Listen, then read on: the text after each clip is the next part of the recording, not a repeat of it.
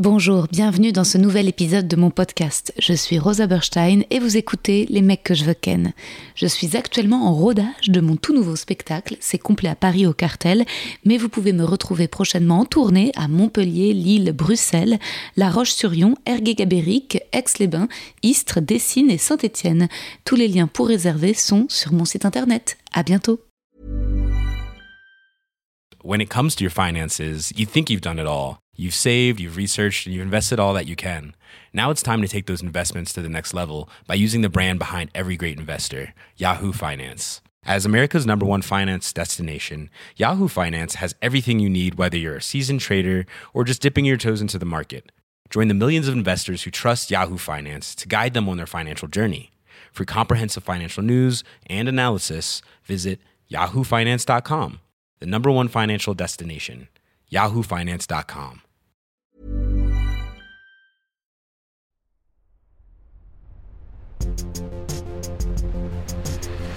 Les mecs, les mecs, les mecs que je veux ken. Chers auditeurs, chères auditrices, mes rhododendrons, mes clarinettes, j'espère que vous allez bien. De mon côté, ça va, mais je me suis disloqué la hanche vendredi et je souffre énormément, franchement, je boite. Je crois que ça s'est pas trop vu sur scène. Je suis allée voir un masseur tibétain vendredi, mais j'avais encore plus mal en sortant parce que je crois que j'ignorais un peu ma douleur avant.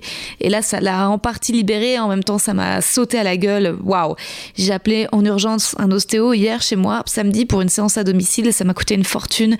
J'ai hâte d'être en vacances. Je voudrais l'être à partir du 17 décembre, mais je joue encore les 23 et 30. Envoyez-moi des gens la veille de Noël et la veille du réveillon. Puis je pars quand même en vacances le 24 avec ma mère à Venise et du 31 décembre au 10 janvier en Thaïlande avec ma pote Julie Albertine. Je sais, pas terrible pour la planète, mais j'ai pas bougé depuis Los Angeles cet été. Il y a des connards qui prennent l'avion tous les week-ends. Moi, je claque ma thune dans ces voyages et j'en ai bien besoin. Mais j'ai moins de thunes car vous avez dû le remarquer, il y a plus de pré-roll, j'ai même plus le temps de négocier des sponsors avec des marques. Donc vous avez intérêt à acheter et offrir mon bouquin à Noël. Hein. Je compte sur vous. Car pour vous, je maintiens ce rythme de l'épisode hebdomadaire et aujourd'hui, nous recevons l'incroyable humoriste québécoise Virginie Fortin, dont j'ai vu le nouveau spectacle mercredi dernier à la Nouvelle Scène. On en parle dans l'épisode ainsi que du Fringe Festival à Édimbourg, de l'économie des specials dispo sur YouTube plutôt que Netflix. On s'attarde sur le père de Virginie Fortin et on se compare, Virginie et moi. Elle est nostalgique de l'enfance, moi non. Elle est extrêmement pudique, moi pas trop. Elle ne fait pas sa thérapie sur scène, moi si. Elle fait de l'humour d'observation quand je penche plus vers l'autodérision destruction. On se questionne sur les liens entre intime et universel, comment parler de la société à travers soi. Bonne écoute. Oh, chou, t'es trop beau.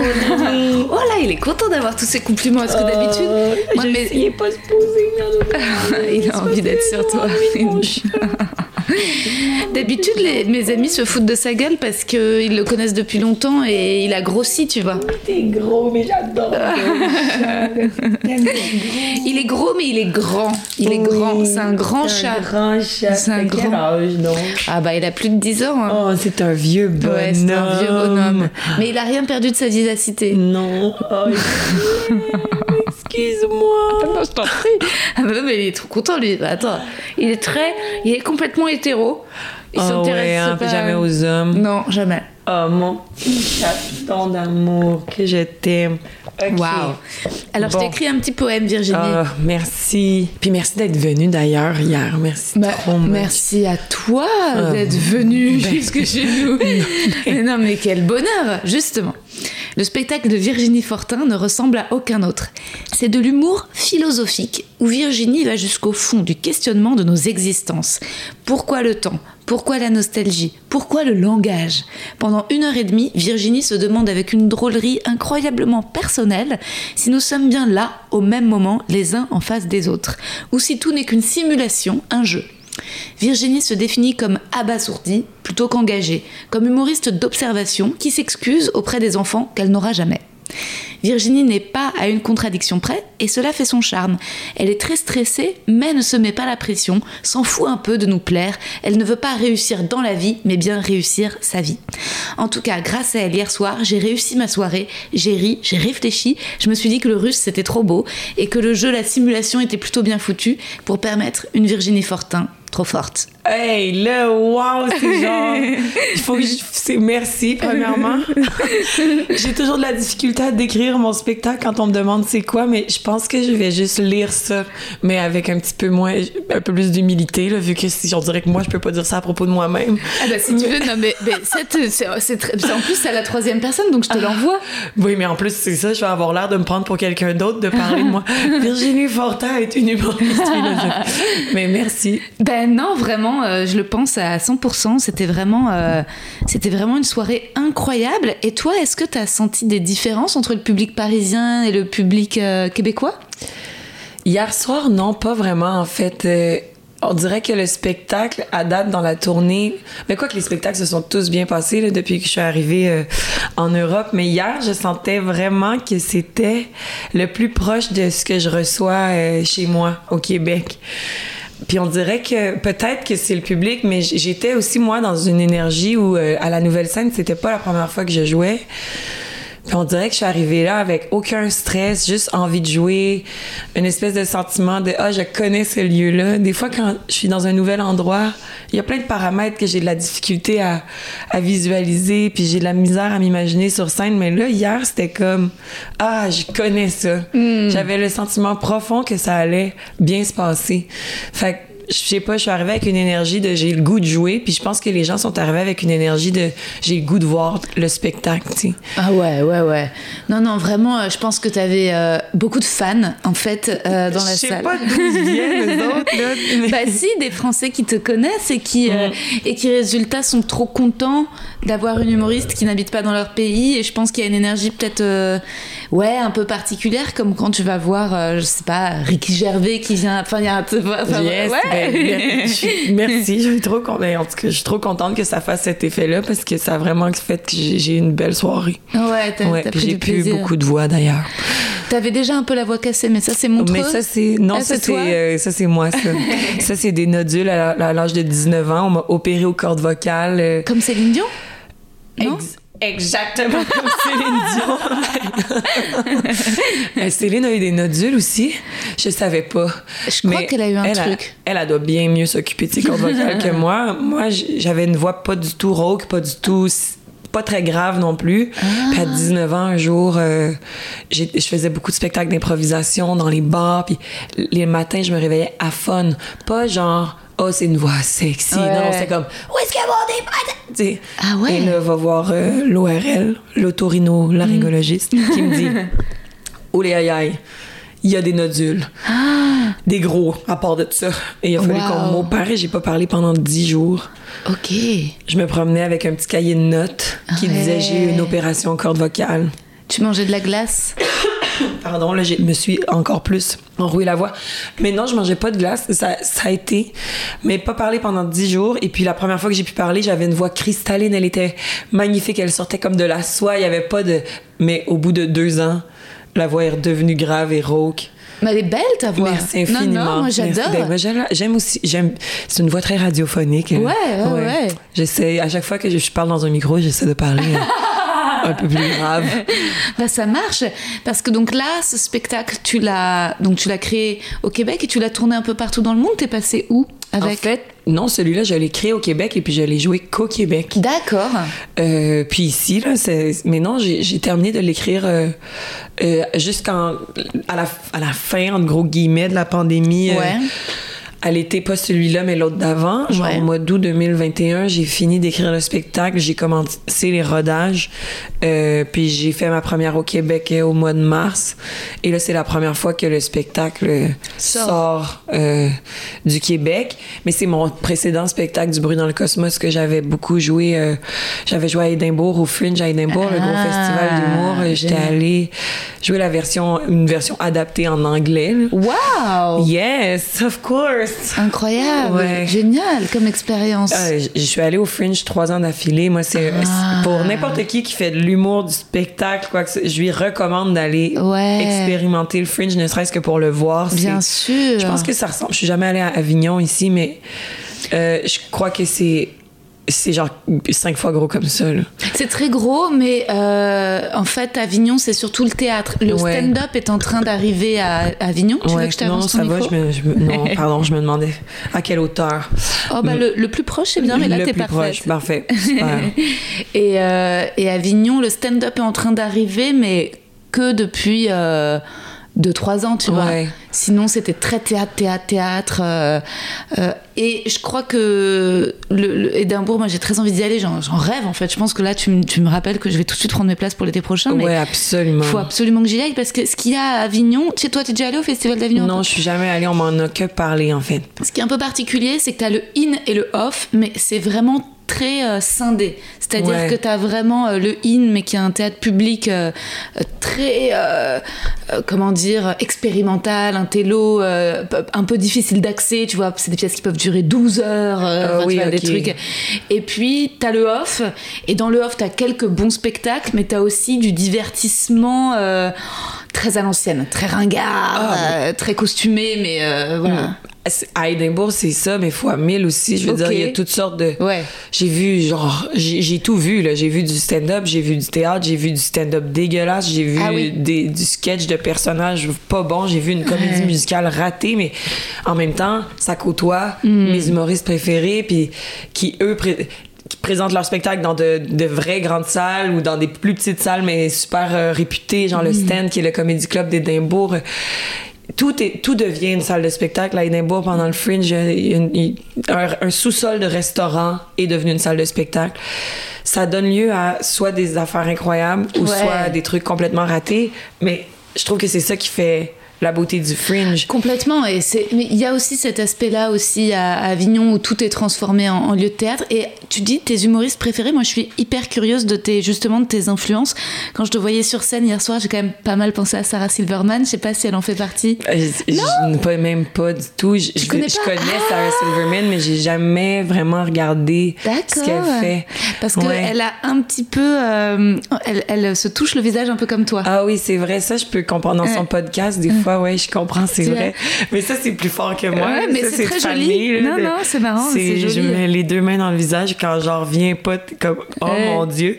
Mais non, mes humoristes préférés depuis quelques années, ceux que je suis assidûment, sont euh, anglais, en fait. Stuart Lee, c'est mon, mon humoriste préféré. C'est quand je l'ai découvert, ça fait quelques ben, quand je l'ai découvert comme c'était moi qui avais découvert Stuart Lee, mais quand il- quand son humour est arrivé dans ma vie, ça doit faire 6 7 ans. Euh, ça a complètement changé ma perception de ce qu'on pouvait faire en stand-up. Euh, ensuite, grâce à lui, j'ai découvert sa femme que je ne veux pas réduire à son statut d'être la femme de Stuart Lee parce que c'est Bridget Christie qui elle est une elle, c'est- je pense que c'est la meilleure. Ah incroyable. ouais? Ah ouais, j'ai lu et j'ai vu Bridget Christie au Fringe. Incroyable, elle est tellement cool. Euh, et puis, il y a Daniel Kitson qui est, qui est en fait l'humoriste préféré de Stuart Lee. Donc, j'ai entendu parler de Daniel Kitson par Stuart Lee, mais lui, c'est vraiment 100%. euh, c'est comme un gars qui euh, n'existe plus vraiment dans les médias. Il fait que de la scène, il fait que du. Mais il, il vend tous ses billets en 24 heures parce qu'il a réussi à cibler son public qui, est- qui sont maintenant des fans Absolus. absolus. Ouais. Il produit tellement de choses géniales. Au Fringe, une- une année, je suis allée le voir. Il présentait son show de stand-up, mais il présentait aussi son solo de théâtre. Ok. C'est un génie, en fait. Puis il est drôle, mais il est accessible. Puis il y a genre un bandcamp, là. il- on peut pas trouver ces trucs sur YouTube. Vraiment, il n'existe pas vraiment d'Internet. Il faut... Genre, tu peux commander un vinyle. Tu Wow. reçois ça, t'es- t'es sur sa mailing list. Tu sais, il est comme super, Précieux. super niché. là, Ouais. genre. Mais après, il annonce un spectacle en Australie. Ça vend au complet. Wow. Ces spectacles au Fringe, j'ai fait... Fait que Daniel Kitson, c'est vraiment... Ouais. Je pense que Stuart Lee, c'était mon préféré, mais c'est devenu Daniel Kitson en premier, Bridget Christie en dessous et Stuart qui m'a donné accès à, à tous ces gens-là. J'irai découvrir parce qu'en France, finalement, on connaît assez peu les humoristes anglais parce que euh, finalement, on connaît les Américains par Ouais, Netflix. exact. Ouais. Mais moi, je trouve que les Anglais Sont encore plus forts. d'avance sur les Américains. ouais. Ok. Je sais pas pourquoi, mais ouais, j'ai toujours eu un faible un peu pour. Mais pas tous les Anglais non plus. Il y, a- il y a des humoristes anglais que je trouve qui font des affaires un peu hacky, là, qui Mm. sont euh, un peu de base, un peu faciles. Mais Bridget Christie, Stuart Lee, Daniel Kitson, je- c'est la Sainte Trinité là, dont je ne peux pas. euh. Je pense que c'est les seuls dont je consomme encore un peu l'humour. Je regarde très très peu de stand-up. D'accord. De manière générale, t'en consommes sur Netflix, par exemple, t'es abonné, tu regardes les specials qui sortent? Je regarde très rarement les specials qui Ah. sortent.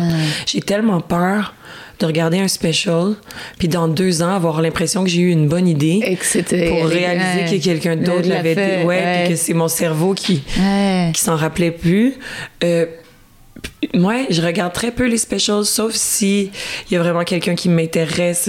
James A. Castor, un autre anglais aussi, Ah oui. a ses specials Ouais. sur Netflix, j'aime beaucoup. Ouais. Je suis allée le voir à Montréal cet été, j'ai adoré, là, genre. Ok. C'est, c'est, de ces personnes qui font que quand tu vas voir leur spectacle, tu te dis, ben à quoi ça sert que moi j'essaye de voir? Ça existe déjà le meilleur, tu sais. Genre, c'est, ça qui me font sentir.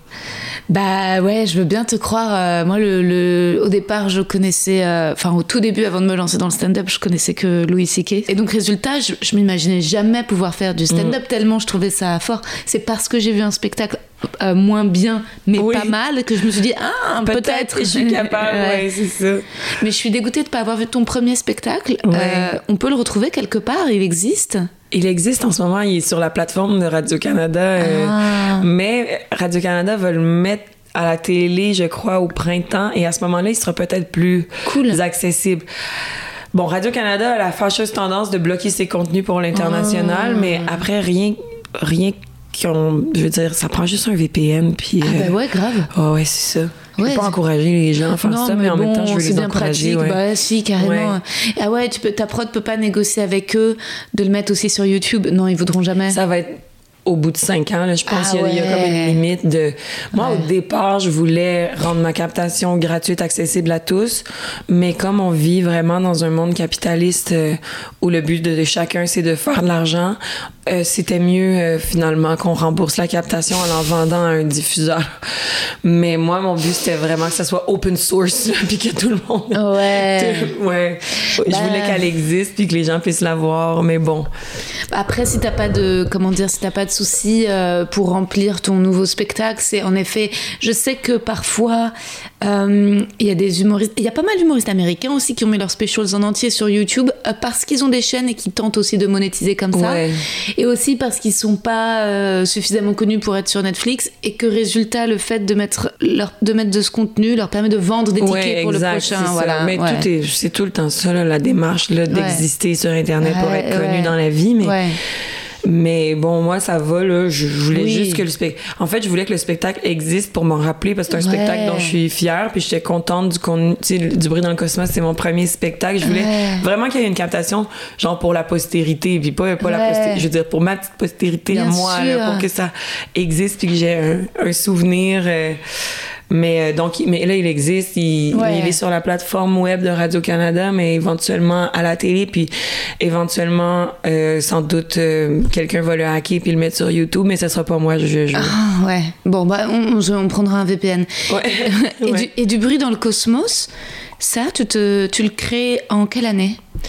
Excellente question. Du bruit dans le cosmos. Moi, ce qui est arrivé, c'est que j'ai commencé le stand-up en 2013. euh. Ben, 2011, disons, puis Ah ouais. plus, plus activement 2013, 14. En 2013, j'ai gagné en route vers mon premier gala juste pour rire, une émission de télé Ouais. au Québec. 2014, je suis partie en tournée avec Mariana Mazza, une autre humoriste québécoise. Ça, c'était mon premier, ma première tournée, un, un 45 minutes. On, partait, on faisait chacun 45 minutes. Ok. C'était comme une double tête d'affiche. Ensuite, termine la tournée en 2016, puis 2017, je commence à travailler sur mon premier spectacle solo, mais Ok. en fait, j'y travaillais déjà. de- tu sais, Avant, c'était des petits bouts que des tu- petits bouts que je ramassais sans m'en rendre compte. euh, puis ensuite, euh, j'ai présenté une heure un peu de test euh, dans un festival au Docteur Mobilo Aquafest. Ça s'appelle un festival d'humour alternatif qu'on a créé avec les amis humoristes à Montréal. Génial. Je suis allée présenter cette heure-là au Fringe à Édimbourg. C'est, devenu la base de Du bruit dans le cosmos. Donc, j'ai commencé les rodages de Du bruit dans le cosmos en 2017.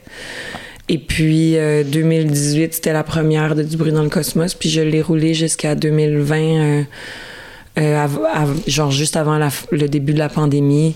Il me restait sept dates de tournée, peut-être. On a, on a fini par annuler euh, les dernières parce que j'étais comme, je vais pas attendre deux ans de faire les trois dates de mon spectacle qui me reste. Ouais. Je m'en rappellerai plus. Je veux passer à autre chose. J'ai des- j'ai envie d'écrire un nouveau Nouveau. spectacle. Ouais, Ouais. exact. Mais alors, ce qui se passe, c'est que donc t'as un premier spectacle que mine de rien, t'as donc t'as des blagues très anciennes que tu rôdes depuis des années, et d'un coup, c'est pas trop dur de dire, ok. Euh, comment j'ose me lancer dans quelque chose que j'accouche beaucoup plus rapidement en termes de temps? Ouais, c'est vrai que ça a été vraiment plus rapide en termes de temps. Puis ça, comment on fait, je sais pas. C'est la pression, le stress, puis c'est la être terrifié. Puis je pensais pas que j'y arriverais. Mais après, tu sais, on s'en rend pas compte, je pense, de l'expérience qui est, qui rentre non plus, tu sais. Ouais. Euh, moi, du bruit dans le cosmos, c'est mon premier spectacle. J'avais un petit spectacle avant, mais tranquillement, on dirait que j'ai acquis les, les outils pour être capable de d'écrire plus vite, puis de développer mon style, puis de savoir ce que je veux dire. Puis même si mes sentiments, j'avais l'impression que j'avais pas beaucoup de temps pour l'écrire, le cerveau, c'est quand même fascinant. Est-ce que moi, j'existais, là, j'existe dans la vie, puis je pense à des affaires, je pense à des idées, je prends des notes, euh, il y a des trucs récurrents dans ma tête qui me reviennent. Je ne suis pas en train d'écrire Mais ton cerveau réellement, mais mon ouais. cerveau est en train d'écrire, tu sais, Ouais. je suis en train de... Fait que quand j'ai dû écrire mes sentiments vraiment plus rapidement, euh, ça a été beaucoup de stress. Genre, j'appelais mon agent, j'étais comme, il faut dire à Juste pour rire que je suis pas prête pour le 23 août. Pourquoi vous... moi? Tu sais, genre, j'étais... J'avais perdu le contrôle de moi-même, puis quand le 23 est arrivé, le 23 août, la date du premier rodage, puis ça s'est bien passé, je- là, j'étais comme... Je suis capable de tout faire, hein, finalement. Mais ça a été vraiment euh, Ouais. ouais, un stress. Sauf que je crois vraiment que l'expérience rentre, puis il faut juste se dire tout va bien aller. C'est une nouvelle structure de travail qui arrive juste parce que je suis meilleure. Ouais. Ouais. Il y a un truc, c'est marrant quand tu, quand tu parles de, de, de ça, de ton doute, ça se ressent aussi dans le spectacle et je trouve ça assez, euh, assez fin. C'est la façon que tu as de euh, parfois te moquer de toi-même, Ouais. de décrire la loose, mais aussi de te sauver en fait et de te, hum, ouais, de te, de te clamer quoi. Tu vois, quand tu dis ça, cette blague, j'ai trouvé que c'était Oui, une bonne blague. Mais c'est parce qu'il y a des blagues que j'aurais dû que j'aurais dû laisser tomber parce que la réaction est pas là. Mais moi, je peux pas abandonner. Elle, tu les Je suis- Oui. puis je suis ce genre d'humoriste. Il y a beaucoup d'humoristes qui vont. Puis je, je veux dire, chapeau bien bas, là, qui vont comme y aller pour l'efficacité tout le temps. Puis genre, ah là, ça arrive pas, là, je la tue, cette blague-là. Moi, je peux pas. Quand il y a une blague que je suis convaincue, je la fais pour moi, là. La blague de la nostalgie dont tu parles dans le spectacle. Il y a des soirs où ça marche très bien, mais quand ça marche pas du tout, je sens le besoin d'expliquer. Ouais. Puis après, ça m'a fait trouver une nouvelle blague euh, par rapport à je suis nostalgique du moment où j'avais pas encore eu l'idée de la blague de la nostalgie. Ouais, j'adore. Euh, mais il y a de ces blagues-là que je préfère presque briser le rythme puis perdre un peu les gens Mhm. pour comme aller au bout de moi, ma vérité, Ouais. que d'enlever la blague pour faire comme ah mitraillette de gag ce spectacle. tu sais, j'ai- Ouais, ouais, ouais, pas non, il n'y a pas du tout ça. Il n'y a pas du tout. Euh, t'es très euh, connecté avec euh, bah, ce que tu as sincèrement envie de dire. Il y a plein de loops. Et il y a des blagues où justement, c'est euh, pas la première fois, mais c'est quand tu, on, rentre dans ton système de pensée et qui se développe, et qui se développe, et qui se développe, et qui se développe, que euh, d'un coup, on explose de rire sur. euh, je sais pas si je peux te dire une blague, mais là, tu rejoutes pas tout de suite en France? Non, c'est ça. je Ouais, ça va tout de pas trop en spoiler. France, non. Parce qu'il y en a une qui m'a fait vraiment, mais j'ai explosé de rire, mais je pense que c'était aussi l'état d'accumulation que tu avais créé au-delà de la blague qui était très drôle. C'est quand tu, donc tu parles de tes enfants qui n'existent pas. D'abord, il y a une fille, c'est Oui. c'est Marguerite ou Marguerite, Mathilde Marguerite. Ensuite, il y a Mathias.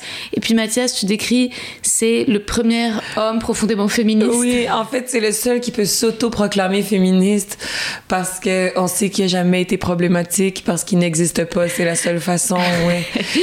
Ouais. Et ça, vraiment, Ah. dans le spectacle, en fait, c'est-à-dire que à ce moment-là, j'ai explosé de rire, mais c'est parce que la blague est drôle en soi, mais c'est parce qu'en fait, avant, t'as as tiré un fil quand même hyper euh, enfin intellectuel, quoi, où on, réfléchit, quoi. On est vraiment, enfin, c'est euh, quand même méta, quoi. Ouais. Un, truc, un peu de physique quantique, quoi. T'es là, parce que tu joues avec des concepts quand même, tu Oui, vois? mais Que ce soit drôle, mais. Mais c'est très drôle. Mais résultat, même, c'est tellement euh, intelligent que parfois on est soulagé de rire. Tu vois, on est là, déjà, on essaye de te suivre aussi. Parfois, moi, je me disais, j'espère que je, Je vais je pas veux pas rater un bout, je vais oui. pas perdre le fil.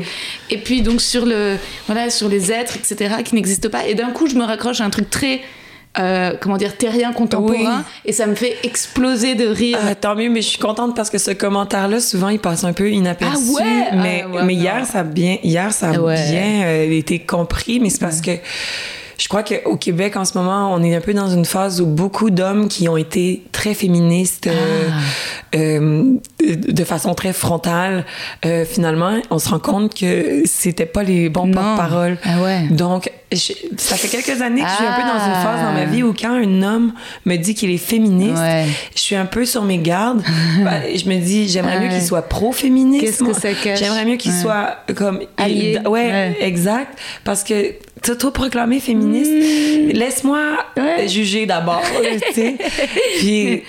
Et puis donc, c'est ça, de, de dire que Mathias, mon fils qui n'existe pas, c'est le seul homme qui peut s'auto-proclamer féministe parce qu'on sait qu'il n'a jamais été problématique comme il n'existe pas. pas. Ouais, exact. Ah, mais c'est incroyable. Mais alors, tu sais, je pense que ça fait beaucoup rire en France parce qu'il n'y a pas encore d'hommes féministes en Oui. France, vraiment. En fait, il n'y en a pas du tout, tu vois. C'est pas, on est beaucoup moins woke au Canada. Ah, oui, oui, oui, je beaucoup sais, moins, je beaucoup sais, je moins. m'en suis rendu compte. Ah ouais, ouais, ouais. Oui. Les Français sont encore premier degré très macho sur Ouais. plein de trucs et les femmes l'acceptent, tu vois. C'est un truc, un mec féministe, il y en a quelques-uns. Ouais. C'est peut-être tout petit. Alors qu'en effet, chez vous, ça fait déjà plusieurs années. Ah oui, nous, on est rendu à Ouais. maintenant, les mecs féministes sont finalement peut-être très problématiques aussi. Là, on est, ah oui, on- c'est, vous avez 20 ans d'avance. Oui, oui. Ouais, ouais, ouais. Non, non, clairement.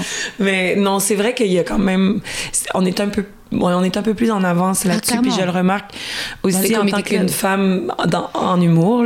C'est-à-dire que moi, au Québec, parfois, j'avais l'impression que Bon, oui, c'est encore inégal, puis il y a des injustices, il y a des petits commentaires euh, désobligeants, puis des petits commentaires. Mais là, vraiment, euh, après, moi, au Québec, je jouis d'un statut euh, particulier, c'est-à-dire que comme je suis connue, on dirait que, que maintenant, je ne suis plus une nouvelle femme en humour. Tu sais, je sais pas si une jeune femme qui commence en humour est vraiment complètement émancipée et libre de ses petits commentaires. Puis si c'est le fait que je suis devenue connue, que maintenant j'ai le respect qu'on octroie à un homme d'emblée. là. Je- je- mais je pense sincèrement qu'il y a eu vraiment des grandes améliorations au Québec. Puis c'est vrai qu'en arrivant ici, juste aussi parfois dans le vocabulaire, je trouve qu'il y a des termes vraiment misogynes qui sont encore utilisés sur scène. Puis j'ai vu même des passages. Ah ouais, ouais, ouais. J'ai vu des passages où je me. genre de gens que- qui font ça avec confiance et fierté. Puis je me dis, mais au Québec, C'est mort. ça, ça, passe passerait pas, pas. ça passe pas. Ça passerait pas. Ah ouais, ouais, ouais.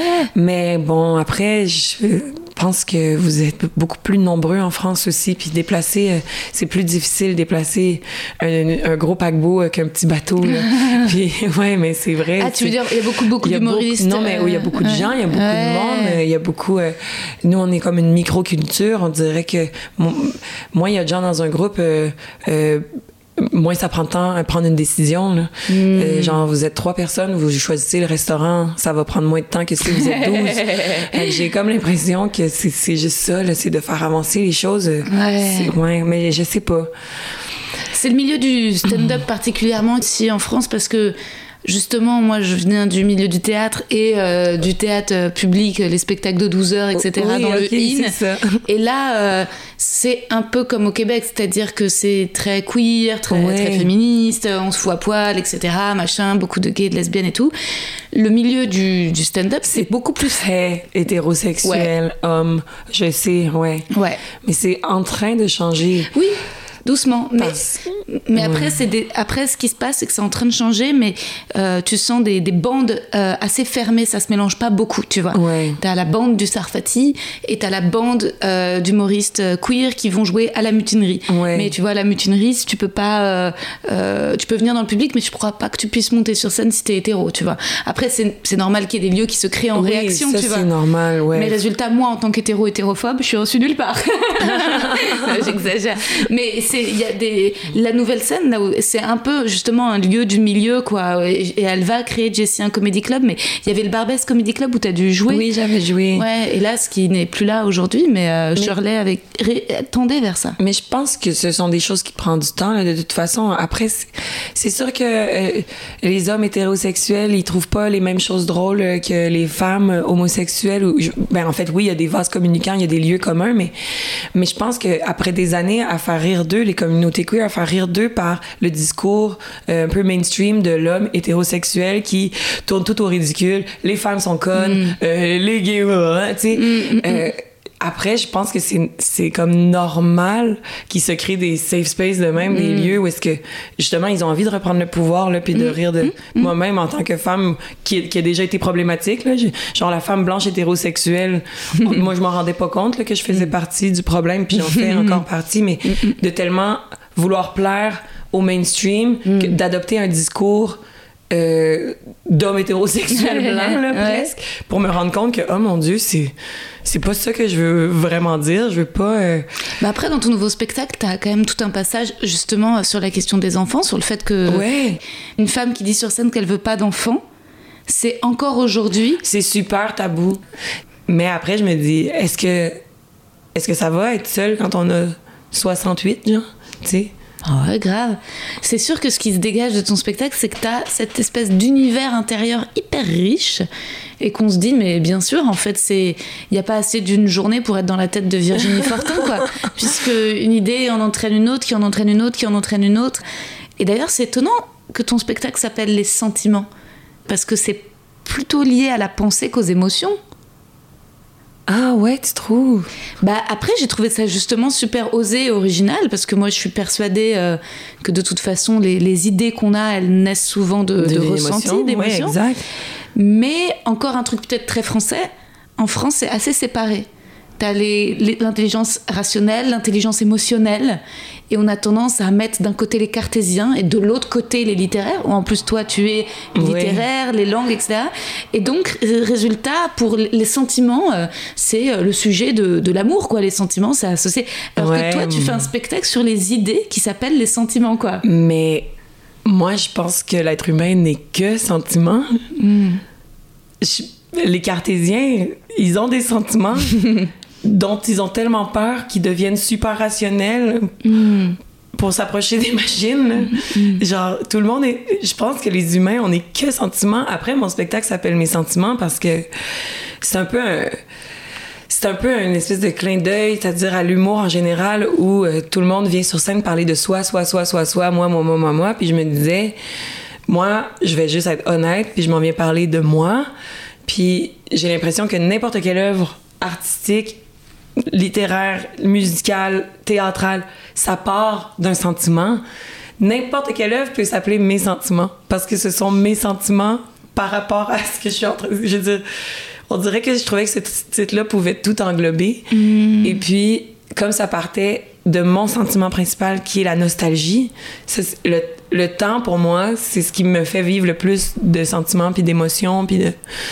Donc, euh, je voulais appeler ça mes sentiments parce que je trouvais que je pouvais parler justement de tout. Puis après, mes idées, elles sont toutes créées par des sentiments. Euh, Je sais pas, moi, j'ai l'impression que les humains, on est juste des genres de petits paquets d'émotions à marcher, puis à essayer de les gérer, puis à trouver des trucs à faire pour gérer nos émotions. On n'est pas. euh, Ouais, Mais- c'est clair. C'est en fait, ouais, en on fait, se réveille avec. Ouais, je sais pas. Mais, mais, c'est mais, mais parce qu'on te sent euh, assez forte quand même et pas euh, assez. C'est pas en contrôle de tes émotions, mais en les, en les regardant, en, essa- en essayant de comprendre. Et euh, il y a pas. Ce que, ce que je trouve très fort aussi, quand à la fin tu parles de. C'est quoi réussir dans la vie Ouais. et réussir sa vie Ouais. et puis tu finis par euh, donc encore développer une voilà tirer les fils d'une pensée et euh, et puis tu dis euh, voilà c'est ça finalement le temps euh, c'est occuper le temps Oui. Et, et puis à la fin, tu es là, mais bon, si, si, si vous avez passé une bonne soirée, tant Mhm. mieux, c'est super. Si vous vous êtes ennuyé, c'est pas grave. Oui, Et- fallait juste passer le temps. Ouais, il fallait passer le temps. Et puis même, tu dis, tu dis, je m'en fous. Ouais. Et ça aussi, j'ai trouvé ça mais tellement osé, fucking badass. Le quoi. pire, c'est que c'est pas vrai que je m'en fous, là. Genre, je veux vraiment que les gens aient passé un bon moment. Ouais. C'est ça mon souhait le plus cher. Mais c'est comme je suis en train un peu de dire qu'on est dans un jeu puis qu'il y a rien d'important. J'essaie juste d'enlever de l'importance à ce que je dis, tu sais, puis d'enlever de l'importance à ce qu'on fait, puis d'enlever de l'importance à... Juste pour enlever le stress, au final, tu sais. C'est juste pour enlever le stress de, de tout, parce que, on- je veux dire... Moi, il y a des moments où je suis tellement stressée, puis là, j'essaie d'écouter ce que je dis moi-même dans mon spectacle, à dire, mais c'est pas grave. Puis j'en parlais dans mon premier spectacle, de me rappeler qu'on est genre sur la planète Terre, puis on flotte dans l'infini, puis on sait pas pourquoi on est ici. Donc, j'essaie moi-même d'écouter ce que je dis dans mes spectacles pour pas être stressée, tu sais. Donc, quand je dis du plus profond de mon cœur, je m'en fous de comment. de- il y a une part de. Je le dis pour y croire, tu sais. J'aimerais tellement m'en foutre pour de vrai, mais c'est pas vrai que je m'en fous. Sauf que, ultimement, je m'en fous. Parce que, ultimement, quand je vais mourir, je vais pas être encore accrochée au, au sentiment de déception que j'ai causé un soir dans une salle de spectacle à Paris si les gens ont pas aimé ça. Tu sais, je vais, je vais plus m'en rappeler. C'est plus important dans le, dans le grand spectre des choses de la vie, tu sais. Fait que le, en tout cas, le temps arrange les choses au final. C'est ça, ça aussi, c'est dans le spectacle, mais je m'en fous pas pour de vrai. Mais j'aimerais tellement m'en foutre. Ouais, peut-être que ce qui te permet de t'en foutre, c'est tu dis en effet, euh, c'est t'es connu aussi, donc c'est pas peut-être la notoriété aide à prendre un pas de côté. C'est-à-dire que t'as plus, en tout cas au Québec, t'as rien à prouver. Tu vois, ta place est là. Ah, c'est encore drôle, ça, parce que moi, j'ai toujours l'impression que. Moi, j'ai tellement. Sais, c'est fou parce que tu soulignes, je dis je m'en fous, mais moi, je veux pas décevoir les gens, jamais, là. Euh, même si ah, c'est un jeu, puis c'est la vie, puis on s'en fout, puis on n'est pas stressé dans le présent, je veux pas décevoir les gens. Je me mets une certaine pression, puis je trouve que, justement, dans ne pas être connu, c'est cool parce qu'on peut encore causer la surprise, tu. On a, on a l'arme cachée de la surprise. Dans être connu, il y a des attentes. Après ça, ces attentes-là, elles viennent quand même avec euh, les gens, ils aiment d'emblée ce que tu fais, tu sais. Donc, moi, j'ai peur que, de- que les attentes soient trop hautes et que les gens soient déçus. Mais parfois, les attentes avec le fait d'être connu, ça fait que les gens, ils t'aiment plus. C'est- T'as besoin de moins faire pour qu'ils aiment ce qu'ils voient, là. Mais j'essaie de pas me perdre là-dedans puis de de pas tomber dans la facilité. Mais le pire, c'est que oui, je, oui, je suis connue au Québec, mais je, pense que je fais quand même un style d'humour euh, qui, qui, ne, qui ne plaît pas nécessairement à tous, qui est quand même un peu euh, champ gauche, un peu... euh, donc à chaque fois, je suis comme, oh, j'espère que j'ai frappé la balle dans le bon champ gauche que les gens venaient voir. ouais. Et ce qui t'a fait connaître là-bas, c'est vraiment l'humour ou tu dis aussi que tu joues, tu tournes dans des films, dans des séries, c'est ça qui. C'est un- mais c'est drôle parce qu'au Québec, euh, euh, ça doit faire euh, peut-être 10 ans, 8 ans que je vis euh, de, mon, de ce métier-là. Euh, mais il y a des gens qui pensent que je suis qu'humoriste. Il y a des gens qui pensent que je suis comédienne. Puis il y a des gens qui savent que je fais les deux.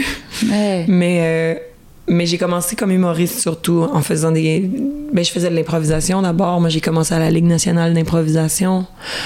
Euh, mais là, bon, j'étais pas connue. Là. J'étais dans le chandail de hockey à faire des sketchs euh, dans des petites, petites patinoires. Euh, puis ensuite, l'humour, là, j'ai- c'est vraiment le stand-up qui m'a fait un peu plus connaître. Mais ce qui a vraiment fait que je suis devenue plus connue, c'est la télé. Puis c'est la fiction, en fait, parce que. Après avoir commencé ma carrière en humour, j'ai eu des auditions pour des rôles euh, dans des comédies dramatiques, dont un dans une série qui s'appelle Trop, qui a vraiment été euh, super bien accueilli au Québec. Puis ça, a- ça a duré trois saisons, puis les gens ont adoré. Donc ça, ça m'a vraiment fait... Je pense que ça, ça a ouvert la grande porte du showbiz, là. Et puis ça a vraiment changé un peu la dimension de ma carrière. Puis, puis encore aujourd'hui, je continue de jouer dans des fictions, puis de jouer comme comédienne, tout en parallèle, en gardant la tournée euh, en humour. Tu sais, on dirait que je, je jongle avec les deux, puis ce qui fait que c'est ça. Mais il y a de moins... Je pense que la plupart des gens qui me connaissent maintenant savent que je fais les deux, mais il y a des gens pour qui euh, c'est flou. Ils pensent que je, je ne suis que comédienne, ou ils pensent que je ne suis qu'humoriste. Ça, j'adore. C'est génial ce que tu décris parce que tu vois, ça, ça, ça aurait aussi du mal à se mettre en place en France, qu'une humoriste qui devienne connue, on lui offre un rôle dramatique. C'est en train un petit peu d'avoir lieu avec Blanche Gardin, mais ça reste plutôt des rôles comiques, même si c'est dans des films d'auteur euh, de qualité. Mais elle, on lui a pas, je crois, encore à ma connaissance, proposé de rôle dramatique, tu vois. Mais en fait, moi, le premier rôle, c'était vraiment aussi une com- c'était dans une comédie dramatique avec des grandes parts de drame, mais des bonnes parts de rire. Euh, puis j'ai joué dans mon premier premier drame là, le cet automne, qui était que drame. Mais après, je pense que je comprends là, les gens qui font rire, on s'imagine pas qu'ils peuvent nous faire pleurer, mais je pense quand même que la ligne entre le- un, éclat de rire puis un éclat en sanglots, elle est vraiment mince. Clairement. Puis c'est juste qu'ils se rencontrent chacun du côté de leur euh, frontière, mais elles sont vraiment pas loin, là, tu sais. Ouais. Mais ouais, moi, je pensais pas non plus perso être capable de jouer du drame à ce point-là. Mais euh, je pense que j'avais une pudeur aussi. Moi, j'ai grandi en me disant, moi, je suis drôle, hein, je fais rire, les, je fais rire les gens. Mais après, quand j'étais petite, je voulais être actrice aussi. C'était ça mon. Mais quand j'ai commencé l'humour, je me disais, ah non, finalement, c'était les blagues. Mais là, maintenant que j'ai auditionné puis eu des rôles dans des trucs vraiment touchants puis vraiment bien écrits puis vraiment euh, où je me sentais à l'aise d'aller dans ces zones-là d'émotion sans me sans me regarder jouer là, tu sais juste euh, mais là on dirait que j'ai vraiment envie de pouvoir vivre euh, ces deux trucs-là. Puis même j'ai animé des trucs à la télé aussi au Québec puis on dirait que là j'ai vraiment envie de ne pas me présenter trop en moi-même à la télé pour pouvoir juste faire mes spectacles d'humoriste d'un côté puis pouvoir me cacher sous un personnage de l'autre, sais. T'animais des émissions genre des talk shows? Ouais, j'ai animé, euh, j'ai fait de la chronique, puis j'ai animé un Ah truc ouais? qui s'appelait L'heure est grave à Télé-Québec, qui était une espèce de genre de daily show, euh, euh, sketch, euh, commentaire social, actualité. euh, Ouais. voilà. Que tu hostais. Que, ouais, j'hostais, puis je- on, on jouait dans des sketchs là-dedans. Puis après, j'ai eu quelques propositions d'animer des trucs, puis j'ai fait, ah, je crois que j'ai pas, hmm. j'ai pas envie d'animer. Je veux être au service euh, soit de mes blagues ou au service euh, euh, de la plume de quelqu'un d'autre, tu sais, Mm, d'un mm, personnage. Mais d'être en moi-même à la télé, Ouais, je, je, je trouve que ça fait qu'on peut, on peut moins disparaître sous Ouais. quelqu'un. On devient automatiquement Virginie Fortin Mm. qui joue dans tel truc. Puis je vais toujours être Virginie Fortin qui joue dans tel truc, mais je veux. Je sais pas, genre, on dirait j'aime le mythe de l'actrice euh, qu'on ne connaît pas. Mais t'es pudique, je crois. Au non 100%, Ah ouais. ouais, très pudique. Ouais. euh, C'est beau, euh, mais Ouais. ça se ressent sur scène aussi. C'est, euh, c'est- et d'ailleurs, tu le dis, tu dis, je fais de l'observation, et c'est quand même une autre catégorie que celle de.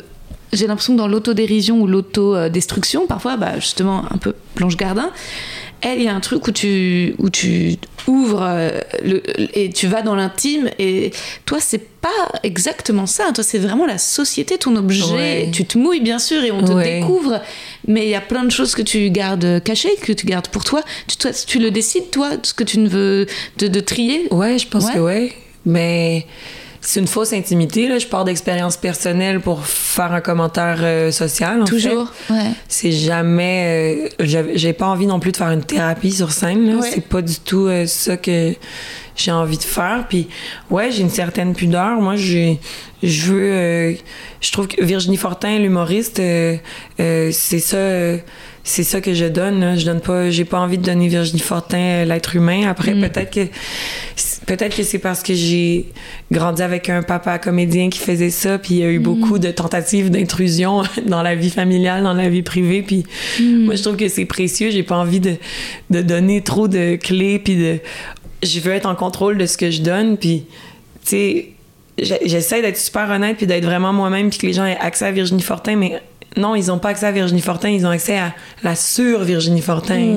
Ils ont accès à c'est pas à moi c'est- le sur moi là sur scène je, je suis un spectacle. Puis ce spectacle là il est vraiment plus puissant que Virginie dans la vraie vie. Moi, dans la vraie vie, je suis, je suis un peu timide. Ben, je suis pas si timide, mais je suis un peu comme plus réservée. J'ai genre, oh mon Dieu, je suis pas, je me, je suis pas comme en, en état d'être grandiose. En alors français, qu'en- parce qu'en anglais, Oui, t'es oui, bitch. non, mais on dirait qu'en spectacle, quand le spectacle commence, ça va, je suis en contrôle, je suis en puissance, je peux pas stresser, c'est... Mais après, dans la vie, Je veux être un humain normal qui. Je suis pas en train de me dire, oh mon Dieu, je suis très. Je suis donc génial. Je, tu sais, je, je vais juste vivre ma petite vie. euh.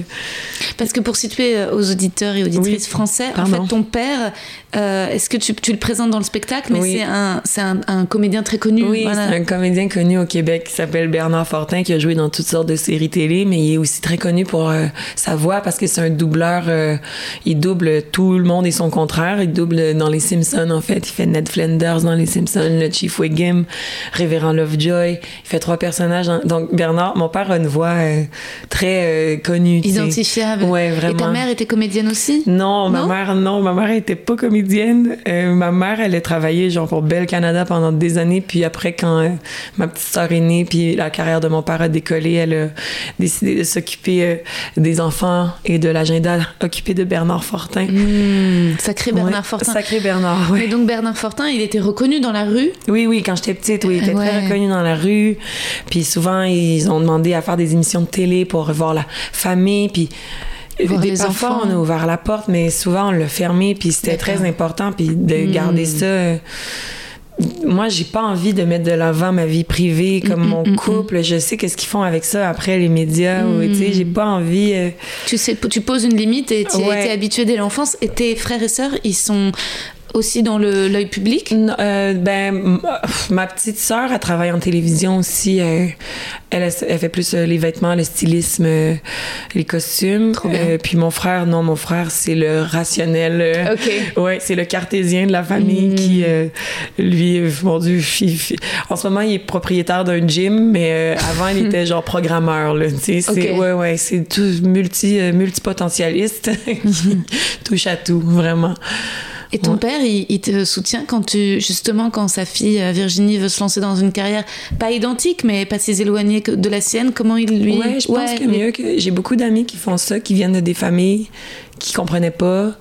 Euh, pour qui, genre, ils étaient le mouton noir de la famille. là. Leur père est dentiste, euh, la mère est psychologue, puis lui, il veut être comédien, puis ils sont comme, ben non, c'est pas un vrai métier. Sauf que moi, vu que mon père a réussi, puis ça a été ça son métier, il, Il m'a jamais, soutenu. il m'a soutenu. Mes deux parents m'ont soutenu. Ils m'ont jamais poussé vers ça, par contre. C'est, c'est, c'est ja- ça n'a jamais été vas-y absolument, mais ça n'a jamais été non plus vas-y pas.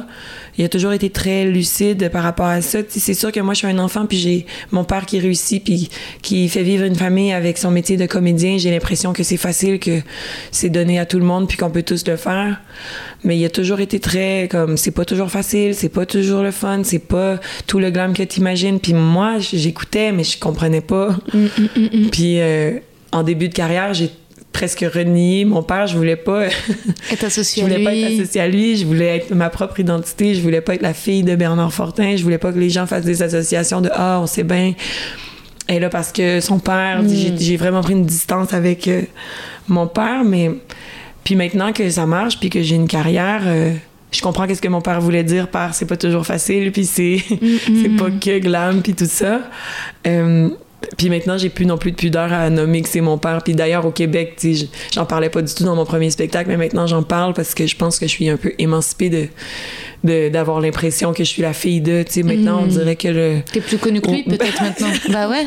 Tranquillement, mais Un peu sûrement. comme euh, Angèle avec ses parents. hein. Oui, c'est ça. Mais peut-être que c'est marrant parce que je suis fascinée par notre conversation parce qu'on est très différentes? Ah ouais, hein? Ouais. Moi, ce que je fais justement sur scène, c'est c'est C'est super intime, en fait. Ouais. Mais mais euh, après, euh, je suis fan, euh, tu vois, de euh, Haroun, alors qu'Haroun c'est plus proche de toi, c'est Ouais. vraiment. Et je veux dire, en fait, c'est. Mais parce que je pense qu'on. euh, euh, moi, pour le coup, oui, il y a un côté thérapeutique, mais parce que j'ai pas la nostalgie de l'enfance, parce que je pense que. Ça j'ai- plus difficile. Ouais. Ouais, c'est ça. Mais alors que toi, finalement, il y a un truc qui est, mais qui est une expérience unique hein, de spectateur de stand-up, c'est que c'est pas la souffrance qui est en. C'est-à-dire que parfois, tu as vraiment ce truc où des humoristes où euh, t'écoutes et tu sens qu'ils ont dû. Bah, moi, à- la base, le Oui. stand-up, c'était Louis C.K. et tu sentais une vraie souffrance. ouais. Toi, c'est le, le passé et le bonheur. Oui. Il y a la nostalgie du passé et peut-être l'angoisse du futur, Oui. mais un truc beaucoup plus finalement, euh, en fait, universel. Enfin, Exact. euh, tu vois que euh, où je pense que peut-être la plupart des humoristes se mettent dans la catégorie de vous, les humains, vous pouvez pas comprendre ma blessure, ma souffrance. Ouais. Et toi, tu fais partie de tous ces humains qui, en fait, où il n'y a pas euh, une blessure, si ce n'est que celle de celle de- du grand questionnement Oui. de qu'est la vie. mais euh, mais c'est vrai que t'es pas très torturée, en fait. Non, ben en fait, j'étais très torturée. L'affaire, c'est que j'ai été très torturée par ces questionnements-là. Ils m'ont vraiment, ils m'ont vraiment angoissée pour de vrai. Mm. Et puis, jeune vingtaine, j'avais quand même de la tout- toutes les heures de ma vie, je réalisais que j'étais dans un corps humain qui m'empêche. J'étais comme, mon corps va vraiment moins vite que mon esprit. Ça me dérangeait d'avoir à traîner mon cerveau dans mon trépied. Tu sais, ça, c'est comme. J'étais vraiment dans ces pensées-là à toutes les heures de ma vie. Je réalisais que j'existais. Puis j'étais comme, oh mon Dieu. Puis ça m'habitait vraiment. Mais quand j'ai comme accepté que je saurais jamais vraiment pourquoi, puis que j'aurais jamais la réponse, ça m'a été, ça m'a vraiment apaisé. Quand j'ai juste accepté que le but c'est de passer le temps puis d'avoir le plus de plaisir possible, ça m'a vraiment apaisé puis j'ai comme quand j'ai commencé l'humour je parlais pas du tout de ça quand j'ai commencé l'humour je faisais des one liners je faisais des petites blagues sur tout et rien puis mais quand j'ai acquis la confiance de parler vraiment de mes trucs euh, parce que non c'est oui c'est une pudeur mais ça reste super intime ces questionnements là sans Bien que ce sûr. soit mais mon intimité, ça reste euh, mes réflexions profondes, Ouais. qui, qui m'ont vraiment stressée puis qui m'ont vraiment angoissée longtemps. Hmm. Mais quand j'ai été capable de faire des blagues là-dessus, je me suis dit, ah, c'est sûr qu'il y a des gens qui vivent avec ces questionnements-là. Grave. À qui ça va faire du bien, tu sais. Grave, mais c'est en fait une forme d'humour ultra exigeant parce que euh, parce que je pense que la plupart de- des stand-up c'est quand même beaucoup résoudre une blessure narcissique, alors que toi on a c'est pas tellement la blessure narcissique, on a l'impression que ça c'est plutôt résolu la question du narcissisme que euh, le profond euh, euh, ouais ouais l'étonnement perpétuel d'être en vie. Oui, Ouais. c'est exactement. C'est l'étonnement perpétuel d'être en vie. Puis après, ça reste super narcissique parce que, tu sais, je dis, ah, j'ai une pudeur. On dit, ah, j'ai une pudeur. Ah, reste que trois soirs semaine, je vais parler sur scène dans un micro de ce que j'ai envie de dire, tu sais. Fait que ça part d'un certain narcissisme, là, tu sais. Tout le monde, tout le monde a ça. Puis après, euh, je veux revenir parce que tu disais que toi, tu parles de trucs beaucoup plus intimes. Enfin, c'est que- pas, c'est pas, c'est tout. Tu viens de la dire, c'est hyper intime aussi ce que oui, tu dis. Oui, Ouais, sauf que dans ton intime aussi, il y a de l'universel, j'imagine. Là, tu parles de- d'expériences humaines. Oui, mais- non, mais quand tu parles, parce que Mm. mais c'est c'est pas pour rien que les relations interpersonnelles, c'est un sujet qui est comme Mm. inachevable. là. Donc, je sais pas. Je pense qu'aussi c'est que j'ai eu aussi une enfance euh, l'extrême inverse de la tienne, Ouais, dans le sens où moi je devais pas combattre le fait d'avoir quelqu'un de connu. Moi je viens d'un milieu euh, parisien ashkénaze communiste que personne ne connaît. En fait, Mhm. les gens ne comprennent pas. Et donc résultat, parfois si je parle de trucs, c'est aussi pour dire mais si vous savez, euh, les juifs c'est pas que comme dans la vérité si je mens ou en fait je révèle des trucs, mais parce que ces trucs sont inconnus en Ouais. fait total. Donc en fait je me dis mais euh, non euh, en fait on bouffe du porc et on fait notre bat mitzvah. Enfin, donc en fait c'est vraiment c'est des trucs où parfois moi c'est l'inverse. J'étais pas dans l'œil public. Au contraire j'étais presque dans un milieu assez Reclus. reclus ouais. sectaire presque. Ouais. assez sectaire tu vois dans une colonie juive ashkénaze communiste tu vois Ouais. avec que des, des, des- mais donc c'est bizarre tu vois ça fait que des enfants qui se prennent pour Woody Allen enfin il y avait un truc très mais, mais- et, et c'est- vrai que parfois je révèle ça mais parce que euh, au contraire euh, il y avait il y a, il y a un truc où il y avait cette culture du secret que, je- que ça, ça m'amuse d'aller l'exploser alors que toi je pense que Ouais. tu vois c'est vraiment la dynamique inverse quoi Ouais, mais après, on dirait qu'on se rejoint quand même au Ouais. milieu de. Je sais pas, là, ça Mm. parle quand même. Parce que toi, ton, ton enfance puis ton intime, euh, tu trouves des façons de le raconter pour que ça parle à tout le monde Mm. au final. là. Puis c'est précieux, là, je pense, là, d'avoir, cette histoire-là, justement. Non, mais c'est vrai, parce que c'est beaucoup plus intéressant, puis c'est beaucoup plus inconnu, justement, que, que moi qui arrive avec mes grands questionnements existentiels que tout le monde se pose, tu sais. T'arrives avec des nouvelles, euh, non mais nouvelles aventures. En tout cas, ce qui est sûr, c'est que nous deux, je crois que aussi il y a peut-être euh, des similitudes sur la, hum, le fait d'être une femme sur scène. Ouais, ça c'est sûr. Et, euh, et tu vois, dans ton approche, euh, tu vois, ça, je me dis, c'est peut-être moi, ma culture anglo-saxonne, qui fait que j'étais inconsciemment influencée par des, des humoristes comme toi. Euh, c'est que j'ai pas envie de surjouer la femme sur scène, qui peut être un truc très français. En fait, euh, ou parce que tu as la nouvelle vague, tu sais, la, la vision de, de la beauté. Il y a un truc où parfois en France c'est très compliqué euh, en fait d'être une femme. Je pense qu'il y a vraiment. Donc t'en as certaines qui se sont euh, glamourisées avec des tenues euh, rouges et des talons et des grosses lèvres rouges, ou d'autres qui euh, se sont virilisées en fait avec des grandes vestes. Ouais. Et toi, il y a un truc très simple qui, je pense, peut-être a été amené par Marina Rollman, mais je vois pas d'autres humoristes françaises qui aient apporté ça parce que même Blanche Gardin, il y a le costume, le clown, un truc comme si c'était et même moi finalement, je suis encore pas tout à fait libérée du clown puisque je suis en pyjama sur scène Ouais. dans un costume, tu vois. Mais c'est en plus, c'est une question que j'avais de faire. J'aimerais faire le même spectacle un jour, euh, habillé super euh, sexy, tu sais, euh, Ouais. super maquillé, euh, super, tu sais, genre mise en beauté incroyable. Ouais. Faire le spectacle, voir comment c'est reçu, puis faire exactement le même spectacle, mais habillé euh, justement. euh, Tout en noir. Ouais, ben même pas tout en. Mais juste comme. Jean. Aucun effort. Euh. Là, mon spect... j'essaie d'avoir un look classique sur scène de base qui est pas. euh, qui, est- qui, qui inspire rien de. qui ne. qui ne qui ne distrait pas de ce que je suis en train de dire, tu sais. Ouais. Après, j'ai mes gros cheveux, j'ai mes bottes blanches, mais ça reste comme... J'essaie d'être neutre, tu sais. Mm. Moi, je veux, me- trouver un peu cute, mais pas... euh, je veux pas Mm. que mon, ce que je porte distrait de ce que je dis, tu sais. Puis ça, c'est quelque chose, quand j'étais plus jeune, où- quand j'ai commencé l'humour, j'aimais bien jouer avec ça, parce que je savais qu'en tant que jeune femme, euh, on me sexualisait peut-être de base, donc on s'attendait pas à ce que je fasse rire. Donc je faisais mes spectacles avec un grand rouge à lèvres rouge, une belle robe noire, un talon, pour que les gens se disent bon, est-ce qu'elle va me faire rire celle-là?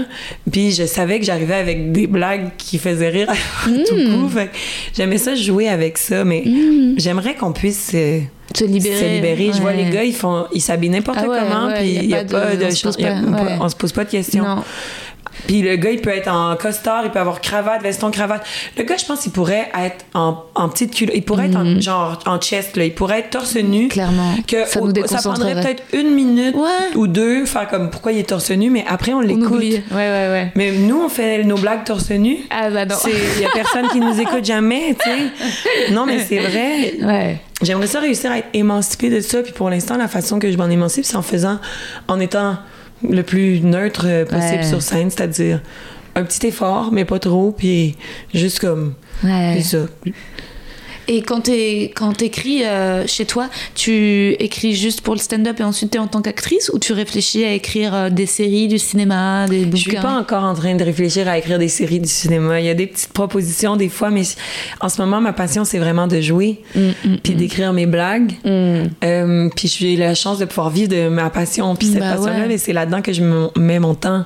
Puis on m'avait approché pour une série, puis j'avais commencé à écrire, puis ça, ça devenait la sixième priorité. C'était Mm. pas... euh, quand- J'aurais bien voulu là, tout donner, mais on dirait que vu que je peux écrire mes blagues, vu que j'ai les opportunités pour jouer, Ça suffit. toutes les autres affaires deviennent Moins. accessoires puis Ouais.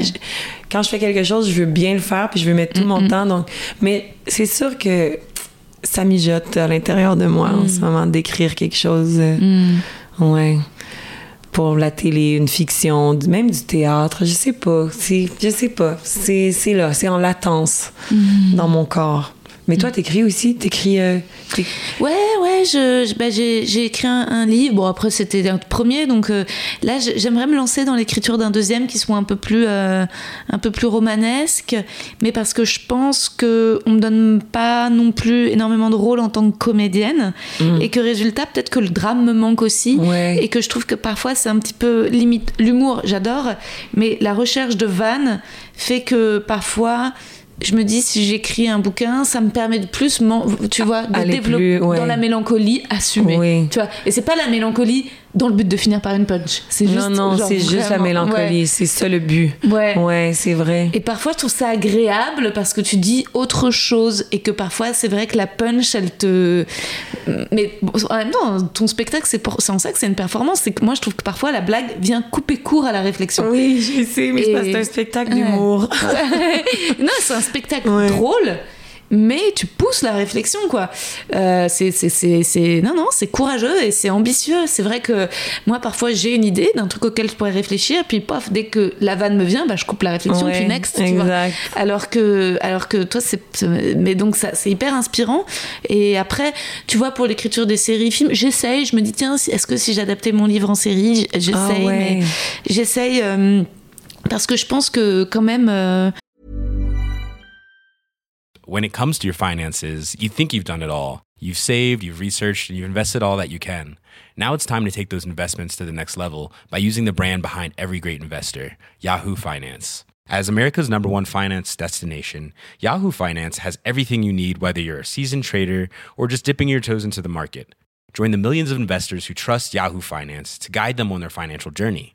For comprehensive financial news and analysis, visit yahoofinance.com, the number one financial destination, yahoofinance.com. je sais pas, l'idée d'être un peu chef, d'avoir du monde autour, c'est juste que parfois c'est un peu solitaire aussi. euh, et le stand-up, Mhm. ou, ou aussi quand t'es comédienne, je trouve que t'es un peu, t'es pas décideuse. Alors que Non. moi, tu vois, je me Toi, dis- t'aimes être décideuse? J'aime bien, j'aime Ouais. bien avoir des équipes, des gens, des machins. Euh, je- tu vois, je, je vais lancer une émission sur YouTube. J'espère que tu accepteras de venir un jour. Mon Dieu, avec grand plaisir. Mais alors, je sais pas si ça te plaira. En fait, l'idée, c'est que on regardera des films porno avec l'invité, que le spectateur ne verra jamais, et nous, on commentera tel des commentateurs de foot. C'est très drôle. ouais. Je pense qu'on va beaucoup rigoler. Et, euh, et ça, tu vois, là, je suis en train de préparer le premier tournage a lieu mardi. Oh mon Dieu, c'est très drôle. J'espère que tu viendras, Virginie. L'idée, c'est pas du tout de demander à chacun c'est quoi sa catégorie, c'est juste de décrire ce qu'on voit à l'image. tu vois. Exact. Et, et ensuite, ça nous inspire la discussion. Ça peut revenir à une discussion sur le temps ou l'espace, tu vois, vraiment. Ah oui, oui, parce que la porno, ça se passe dans le temps et l'espace aussi. Dans une autre Dans- dimension. oui. et ça, ce qui m'amuse, tu vois, là, c'est de créer toute l'équipe, etc. Et de vraiment, je pense que j'ai un truc aussi euh, où ça m'amuse avec la styliste de voir comment je vais habiller les gens qui vont venir dans mon Oh émission. mon Dieu. Je trouve ça, je trouve Ouais. ça drôle, tu vois, ce truc où tu sors, ou même le podcast, tu vois, là, ça, je vais, je vais nous réécouter et je vais, tu vois, et je vais, et, et et je trouve ça libérateur avec le podcast d'écouter la voix de quelqu'un d'autre. Et, et parfois, ça, ça me manque un peu dans le, tu vois, dans le stand-up. Mais vous, vous avez, tu trouves peut-être ce plaisir dans le collectif que vous avez à Montréal ou faire des choses ensemble? Ben en fait, moi je retrouve ce plaisir justement parce que en fait, j'ai être décideuse, euh, je sais pas, euh, j'aime ça, avoir le contrôle puis décider, mais parfois j'aime ça aussi que ça soit quelqu'un d'autre. Ouais. Euh, donc je le retrouve ce que, ce que j'aime de pouvoir faire et stand-up et être comédienne, c'est de pouvoir et être décideuse d'un côté, en contrôle, avoir toute la pression. Si ça chie, c'est de ma faute. Si ça réussit, c'est grâce à moi Bien sûr. mais de l'autre de pouvoir partager cette pression là avec une équipe Ouais. moi j'aime tellement jouer puis m'abandonner dans, dans les idées de quelqu'un d'autre dans les dialogues Mm. de quelqu'un d'autre de ne justement pas être décideuse de quoi que ce soit Ouais, ouais. puis de faire partie d'une équipe justement qui tient un projet c'est tellement beau moi dans les tournages la fiction ce que je trouve Ouais. beau c'est de voir tout le monde faire Ouais. sa- son petit travail Sa petite on a tous nos métiers différents Ouais, mais qui portent magique. tous le même projet Mm, mm, mm. puis là, j'ai le sentiment, la fraternité, l'équipe, euh, puis j'ai eu la chance de- d'être sur des projets où c'était des tournages vraiment cool. C'était pas des tournages euh, genre difficiles avec un réalisateur euh, qui se prend pour de la... Ouais, c'est ça. Ça a toujours été super bienveillant, super drôle, super agréable. Donc, il y a comme ces deux parties-là de moi qui existent. Je pense que être que stand-up, ça serait trop de pression pour moi, je pense. Ah Ouais, je vois ce que tu veux dire. Ouais. C'est très agréable. Mais même, c'est aussi euh, le plaisir euh, sensuel. Moi, j'adore sur les plateaux quand il y a une maquilleuse gentille. Oui. Pas- parce que parfois, il y en a des connasses Ouais. aussi hein, qui te disent euh, les cernes, les rides, et t'es en mode oh, je t'en Ah supplie. ouais, moi, me on m'a déjà que- dit, ta, ta moustache, est-ce qu'on l'a... Et là, j'étais comme, pardon? Pardon? Je veux dire, tout le monde a un petit duvet de... Tout le monde. Genre, pourquoi self-conscious aujourd'hui de... Oh mon dieu. Ah ouais, qu'est-ce qu'on fait avec ta moustache? Ah ouais. Euh, on n'en parle plus jamais, madame. Oh mon non. dieu. Ouais, c'est tellement parfois, les ma- vulnérabilisant. Ouais, vraiment, parce que justement que c'est agréable, parce que si la maquilleuse est gentille, t'es dans une position Oui. de vulnérabilité.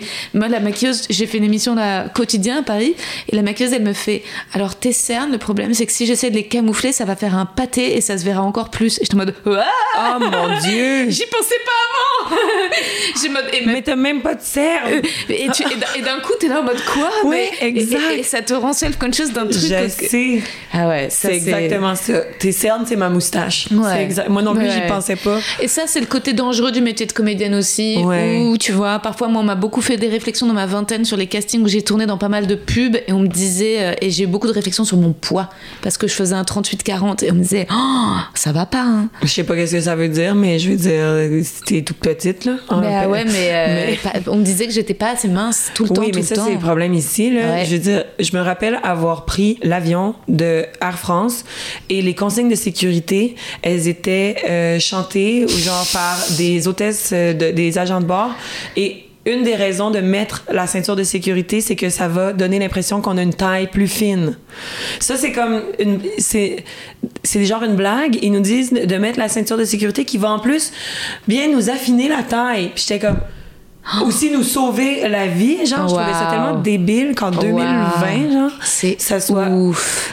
Puis c'est vrai que ici, vous- genre la minceur, tout- toutes les femmes me parlent de leur poids. Tout le temps, tout le temps, tout le temps. Puis je suis comme, mais vous réalisez que vous avez pas vraiment le droit de parler de votre poids à quelqu'un de plus gros que vous. C'est, ça se fait pas là. C'est Ouais. super. Non mais c'est con. Tout- Puis c'est, c'est vraiment bizarre. Puis moi j'essaie de m'émanciper de ces questions-là aussi là. Puis de faire comme, mais on s'en fout, tu sais. Je On sais, mais t'as vu, c'est le premier truc dont je t'ai parlé. Ben hein. oui. J'étais en mode, mais le lait d'avoine, c'est pas un peu sucré, c'est pas, mais parce que c'est tout le temps, tout le temps, tout le temps, Ouais, tellement mais- présent. Genre, c'est- c'est tellement fou. Puis moi, après ça, c'est vrai qu'à la télé, je veux pas. Moi, je- j'essaie de faire comme. de me trouver belle comme je suis. Puis pour vrai, je- moi, je me trouve belle, puis je suis bien dans ma peau, puis ça Eh, va. puis mais genre- bien sûr, mais il y a une vraie Puis- différence culturelle. Mais ouais. après, de se voir à la télé, c'est Ouais. vrai que c'est dur. ça te fuck un peu la vrai tête. que c'est dur. Ouais, ouais. Puis, tu sais, moi, quand, quand j'ai joué justement dans Trop, euh, j'ai une scène où je me promène en sous-vêtements dans la rue, tu sais. Puis moi, je, je suis bien dans ma peau, mais après, d'autres comédiennes me disent ça fait du bien de voir, euh, tu sais, un, un corps, euh, un vrai corps euh, de femme. euh, Ça veut dire à la quoi? télé. Là, j'étais comme, ah, Hein? ok, ça. Non, mais tu sais, un- elle essayait de me dire que bon, je suis pas mince, tu sais. Oh. Genre, puis ça fait du bien de voir. que- Mais moi, dans ma tête, moi, j'étais pas un corps atypique euh, qu'on voit pas. Moi, dans ma tête, j'étais un corps qu'on voit à la Un télé. beau corps, bien sûr. Pas, ouais. Ouais. Un corps imparfait. Ah, euh, Ah oui. ouais. Aïe, aïe, j'ai aïe. genre, ah, c'est Ouais. très. Fait que, tu sais, puis là, la moustache aussi, puis tout ça, puis de se voir à la télé, mais j'essa- j'essaie de me dire, c'est pas grave, là. Moi, je veux dire, je suis un être vivant, je suis dans cette enveloppe-là, puis c'est ça qu'elle est, puis genre, pour vrai, je, moi, me trouve belle, là. Fait que manger de la crotte, les autres, là, tu sais, mais genre. Mais c'est c'est un constant travail. Après, moi, je veux dire, je fais du sport, je cours à tous les jours. euh, genre, Wow. je, mange super bien. euh, Wow. Puis je vais pas couper le lait d'avoine pour peser 2 kilos de moins. Là, Non, mais t'es magnifique. Mais, non, mais, non, non, mais merci, mais je veux dire, je suis super active, je suis super sportive. je suis- genre là, dans le fond, les critères de beauté voudraient que je ne sois pas en santé pour Ouais. Parce qu'en ce moment, je suis au top de ma santé. là. Mm, Genre, je, j'ai un cardio d'enfer. je, je- je veux dire, ça va. Mm, Fait que je comprends pas, c'est pourquoi faut être mince. Faut être mince pour euh, prendre le moins de place possible. Genre. Ouais, clairement, ouais. ouais, ouais, clairement.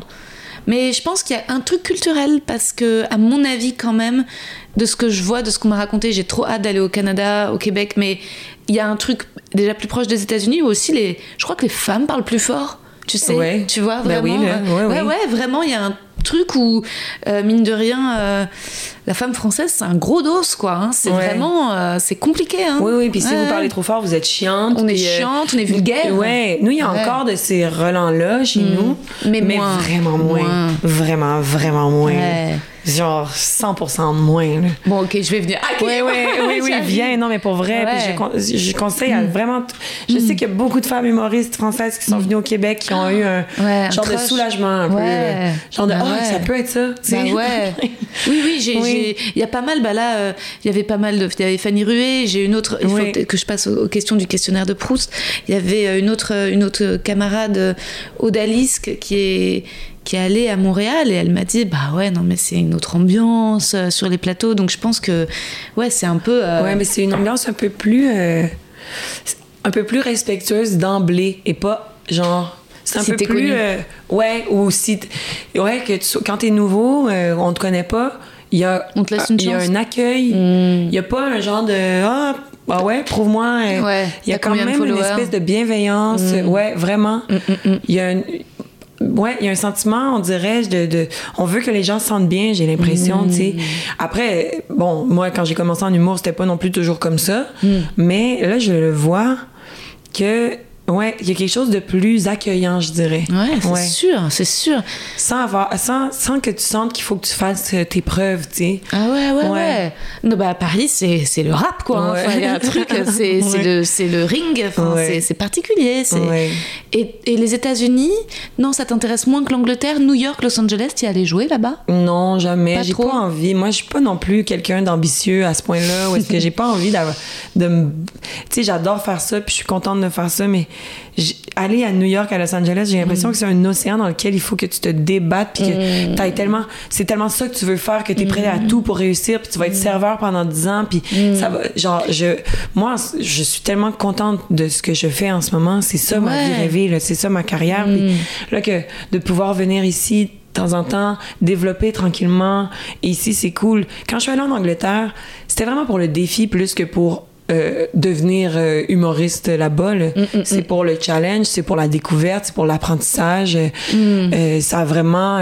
ça a ouvert un peu mes horizons sur ce qui se fait en humour. Bien sûr, l'expérience et une autre Exact. connaissance de toi, de ton rythme dans Voilà. une autre langue.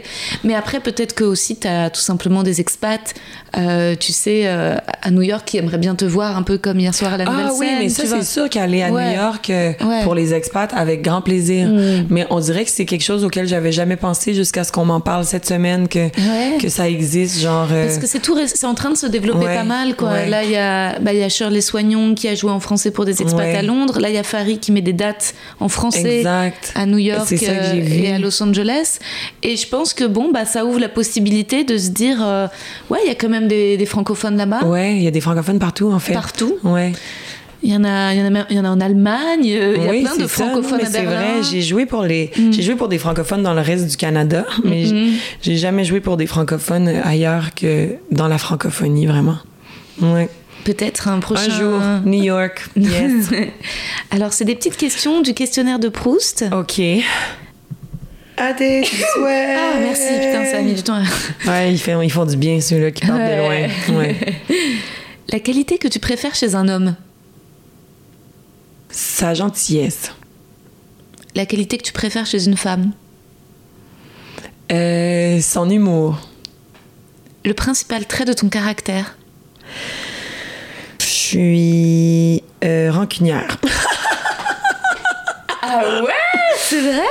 Ben non, c'est pas le principal. Ça, c'est un défaut, en fait. Ouais, moi, je me rappelle les choses, puis Ah. je vais pas faire payer, mais j'attends que le karma revienne. Mais genre, je, je hold on to grudges, là. Hmm. Mais c'est une putain de qualité, tu ouais. sais. Ouais, mais en fait, c'est parce que je pense que je suis exigeante. Ouais. Je pense que c'est ça. Je suis exigeante. C'est ça Mais mon caractère. J'attends beaucoup des autres parce que je donne beaucoup aux gens. Hmm. Ouais. Mais c'est ça. Je donne beaucoup, mais j'attends rien en retour, mais je suis déçue s'il y a rien qui revient. Bien sûr. Ouais. non, mais évidemment. Et puis, tu sais, parfois, c'est bien d'être rancunière parce que ça te permet de pas te faire carotter une deuxième fois. Moi, parfois, Ouais. j'oublie. Je suis en mode, je me dis, ah tiens, cette personne, elle m'a pas, elle m'a fait un truc pas très cool. Puis le temps passe, puis je me dis, oh, je sais plus pourquoi. Puis Ouais. en fait, euh, je, entre guillemets, je pardonne. Il se repasse et puis je me fais, je me prends un deuxième couteau. Je me dis, bon, écoute, Rosa, on va arrêter de, tu vois, il faut parfois être un peu rancunier. Il faut savoir que tu peux pas compter. Faut pas Exact. être, tu peux pas Mais être ami avec tout le moi, je monde. suis- ouais, moi, je suis amour d'abord, mais Mm. si tu- oh, c'est terminé vite. Là. Ouais. Ouais. Mais après, je pardonne aussi. Je veux pardonner. Je veux être une meilleure personne. Mais parfois, il faut pas. hein, Ouais, euh, parfois, faut pas. Mais je pense que je pense que je suis exigeante. Mm. C'est ça mon. Ouais. Mais ouais. Mais oh, peut- peut-être je vais changer. Je suis indécise aussi. Indécise, visiblement indécise. Ce Ouais. que tu apprécies le plus chez tes amis? Ce que j'apprécie le plus chez mes- leur écoute. Ouais. Leur présence, leur écoute. Euh, leur non-jugement. Leur. euh, Ouais, les amis, ouais, c'est ça. Les amis, c'est vraiment la famille qu'on choisit, puis c'est ceux à qui on, on dit toute la vérité. C'est ouais, ce que j'aime de mes amis, c'est de pouvoir être le, le vir- 100% authentique. Puis c'est bidirectionnel aussi là, tu sais. Je veux dire, j'espère que ce que mes amis apprécient le plus de moi, c'est mon, mon écoute aussi. Ouais. Mm. ton principal défaut Être rancunière, ouais, mais aussi être euh, paresseuse. Je procrastine, je suis exigeante mais paresseuse. Ah bon? Mais je pense que la paresse, ça fait que Tu ça rêves? fait que on ouais, mais ça fait aussi qu'on trouve des façons de faire les trucs de façon plus efficace. Ouais. tu sais. Euh, donc c'est pour ça que je suis exigeante, mais je procrastine quand même un peu. Je remets beaucoup à plus tard, puis je me mets dans la merde, puis c'est dans la merde que je performe. Alors je sais pas comment régler ce défaut-là. tu sais. Ouais. Mais ouais, ça c'est un défaut. Puis exact, être un peu rancun... ouais, rancunière, c'est un défaut et une qualité, mais ouais, c'est, c'est- je dirais que c'est ça. Procrastiner, la, ouais, par- la paresse Ouais, et la rancune. bah oui. Ouais. Moi, ça fait des semaines que je suis censée envoyer à l'assurance. Tu vois, là, c'est tout noir dans les Ah angles. oui, on n'a qu'est-ce qui s'est passé? Bah, j'ai une lampe à huile qui a carbonisé tout mon appart Oh. et donc il faut que je prenne des photos. J'ai maintenant, ça y est, il y a un mec qui est venu faire le devis. Ça me coûte 4000 balles si je dois faire nettoyer et repeindre. Pardon Donc je dois envoyer à l'assurance de ma banque remplir un dossier. Et ça, là, oui, je procrastine. C'est-à-dire que Oui, mais je bah, comprends, mais moi, ces c'est dossiers d'adultes, là, Ah là, mon Dieu. les dossiers de grandes personnes, là, dur. je procrastine là-dessus Ouais. aussi. Là. Là, c'est les seuls vrais. C'est les- c'est dans ces moments-là que mon célibat me pèse. Ouais, Tu je vois, comprends. c'est juste une là. équipe. Ouais. là, j'aimerais qu'on soit à deux pour se faire chier ensemble Ouais. là-dessus. Vraiment, sinon, on reste 90% du temps, je kiffe, mais dans ces petits moments-là, je suis en mode Ah, Ah, si faut que je prenne pouvais. ça sur moi. Ouais. Parce que j'aimerais bien un mec qui soit aussi mon assistante. Et qui fasse tous ces petits trucs du quotidien chiants. Je comprends. Mais en même temps, quand tu vas l'avoir fait, là, Ouais, je tu vas pourrais te être très très fière. tellement fière. Ouais. Euh, et tu vas own- réaliser que c'était moins pire que tu pensais. Oui, au Ouais. final. Puis là, c'est à moi que je parle parce que j'ai Ouais. plein de petits trucs comme ça que je dois régler. Ouais. Non, non, mais bien sûr. Et quand une fois c'est réglé, c'est un bonheur de tous Oui, les jours. Moi, exact. pendant des mois, tu vois, ce frigo, il faisait Ouais. un bruit. C'est-à-dire que c'est comme s'il y avait un sextoy coincé dedans. Il Ça, faisait c'est un frigo. Ça, Il- c'est un frigo, Il mais est bien caché. Il est hein. bien Ouais, caché, ouvres et c'est dedans. Wow. Et avant, j'avais un nouveau, j'avais un ancien frigo qui avait de l'eau. Euh, et euh, mais bon, qui fonctionnait un peu. Mais mes voisins et ma mère m'avaient dit, euh, bah change-le, il y a de l'eau. Et j'étais en mode bon, ok, je suis assez influençable. Je change et le nouveau frigo, Oh, pire. tout le temps un bruit de moteur. Et ça pendant des mois. Et tu as réussi à vivre avec ça pendant des mois. Ça m'a rendu folle. Bah, j'ai j'ai- j'essaie d'être le moins possible. Enfin, ça, ça me réveillait la nuit. Et il a fallu, ça a été kafkaïen pour appeler Darty pour essayer de changer de frigo plusieurs fois. Et, et chaque fois, je me plaignais dans le podcast et c'était les aventures de ce frigo terrible. Et j'avais l'impression que je m'en sortirais jamais. Et là, t'es sortie du Et frigo. j'en suis sortie. Mais il y a, alors, il est à l'intérieur, il y a du noir. Je pense que c'est la suie qui a aussi carbonisé euh, L'intérieur du l'intérieur frigo. du Oh mon frigo. dieu. On se ressemble là-dessus, par contre. Et C'est mon ça, genre. C'est c'est terrible. Mais bon, c'est pas grave. Ce qui compte, c'est la santé, mais quand même, c'est chiant. Ouais.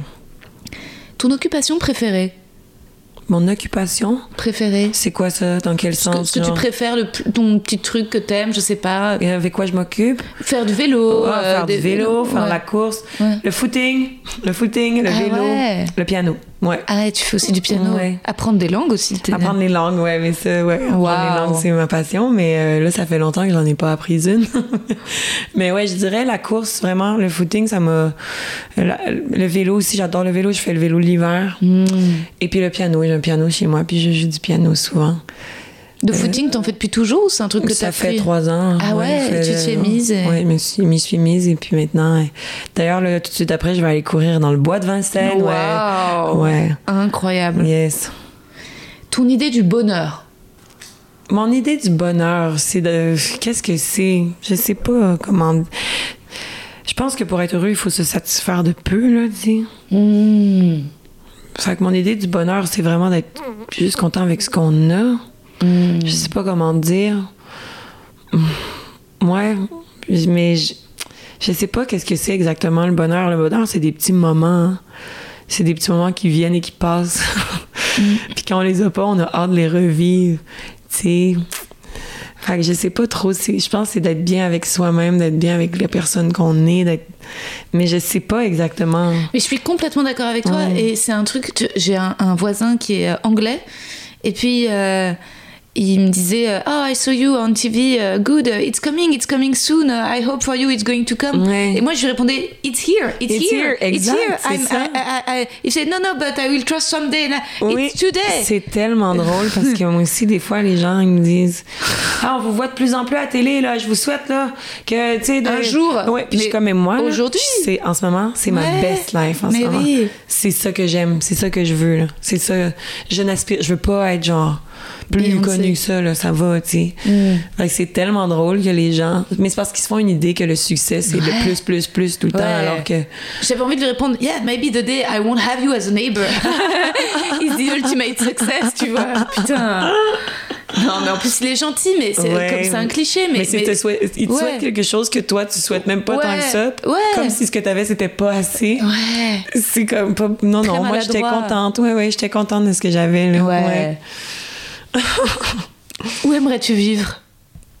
Hum, moi, je veux, je ne vivrai jamais ailleurs qu'à Montréal. Je vis où je veux vivre. Après, euh, non, je peux même pas m'imaginer. J'aime beaucoup, euh, j'ai adoré le Portugal, j'aime les températures un peu plus clémentes, euh, c'est pas trop cher, euh, c'est beau, euh, euh, mais je ne m'imagine pas vivre ailleurs qu'à Montréal. Sinon, pour comme peut-être 3-4 mois, un tournage quelque part, aller, euh, mais c'est plate, hein, je suis euh, casanière, mais Montréal, c'est tellement une belle ville, cool. euh, J'adore, bon, l'hiver, des fois, c'est long, mais non, je... Montréal. Je pense que plus jeune, j'aurais pu répondre que je, vivre euh, au Nicaragua, là, des affaires comme ça. Mais pour avoir voyagé, j'aime voyager, mais je vis vraiment bien dans mon petit Montréal chez moi. Ouais. Et il y a toujours le festival d'humour aussi à Montréal euh, l'été. Juste pour rire, Ouais. ouais. oui, mais après, c'est pas pour le festival. Le... Ah non, moi je pensais parce que j'étais déjà en train de programmer mes vacances en fait. Je me suis dit, Oui, en oui, t'écoutant, oui, j'avais envie il y a- de venir. Oui, il y a, ben oui, il y a le festival au mois de juillet, le Mais festival tu d'humour. recommandes plus juste pour rire ou le fringe?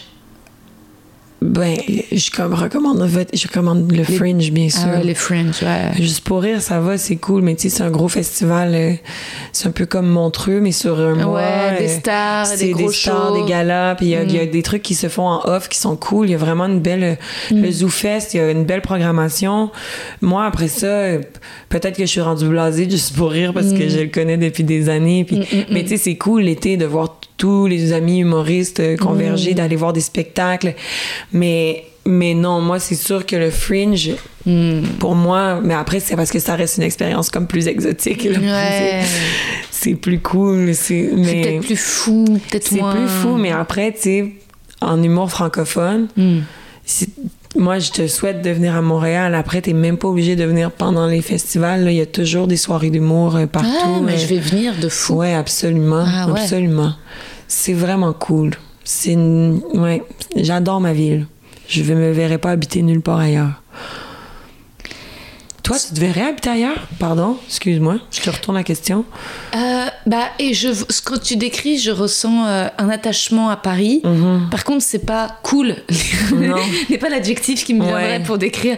Je pense Ouais. que c'est l'extrême. Je pense que à Paris, c'est tellement l'inverse de cool Ouais. que j'ai pas euh, une seconde pour me mettre dans mon fauteuil et vraiment chiller avec mon chat et bouquiner. J'ai l'impression que c'est impossible. Ouais. J'ai l'impression que ça, j'arrive quand je suis en vacances, tu Mhm. vois, à d'autres endroits. J'ai l'impression que c'est une ville qui est bien pour travailler, mais en fait. euh, Pas pour relaxer. ouais. bah, je sais qu'il y a des jardins, je sais qu'il y a le bois de. Vincennes, etc. Et j'y vais de temps en temps, mais c'est beau, mais c'est très rare que j'ai l'impression que ça va un peu à toute allure et qu'il y a un, un- un énorme stress et que c'est pas et que, ça, et que je pense que c'est même dans l'architecture quand même c'est petit, c'est serré, Ouais, les gens t'es à vélo, les gens les gens Ouais. veulent te tuer. Ouais, ouais, non, c'est quand même assez seconde. fou. Oui. Tu vois Et donc c'est pas euh, donc parfois, je, je- je- vraiment, je pense que j'aimerais bien scinder ma vie en deux et pouvoir m'enfuir Mhm. et aller dans un autre endroit de France, dans un autre espace-temps. euh, euh, où je puisse euh, être moins euh, comme Ouais. ça euh, C'est vrai tendue. que la ville est stressante ici quand même. Ouais. C'est stressant. Ouais. Très. Oui, oui. Et, et tel qu'on m'a décrit Montréal, en effet, j'ai pas l'impression que ce soit ça. J'ai l'impression que tu peux avoir à la fois le travail et à la fois une qualité de vie. Oui, quand même, c'est moins cher. Ouais, ouais, c'est déjà moins cher. C'est un peu moins cher. Ouais, c'est vraiment plus relax. C'est moins, on est moins, c'est moins populeux Ouais. aussi. C'est, ouais, c'est un peu plus tranquille. C'est tellement cher. Paris, tu sais, parfois, l'autre jour, je, je vais chez un ami dentiste qui me donne du produit blanchiment gratos, tu vois, donc pour mon émission de mardi. Mhm. Ouais. Je sors, et bon, certes, c'était Madeleine, mais quand même, je rentre dans une pâtisserie et je demande du chocolat, juste des, des petits bouts, un bout de chocolat avec des noisettes dedans. 18 euros. Pardon? 18 Pardon? euros. C'est une épicerie, ça, genre. Mais c'était une chocolaterie, mais je me disais, Non, mais tu peux t'acheter comme avec 18, 18 euros, t'as deux, t'as un des, t'as des repas. au restaurant. Ouais. Enfin, tu vois. Ouais. Mais même quand je vais dans un resto japonais, maintenant, c'est tout de suite 25 balles. Ouais, ouais. Tu vois, Non, pour fou. déjeuner, quoi.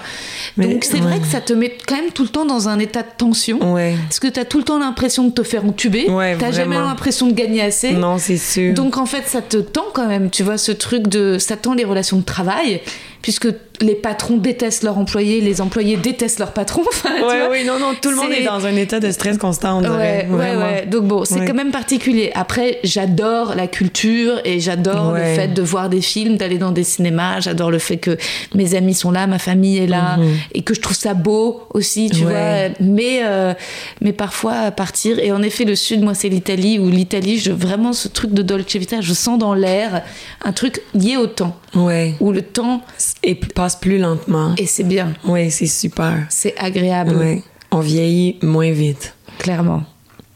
Ce que tu détestes par-dessus tout?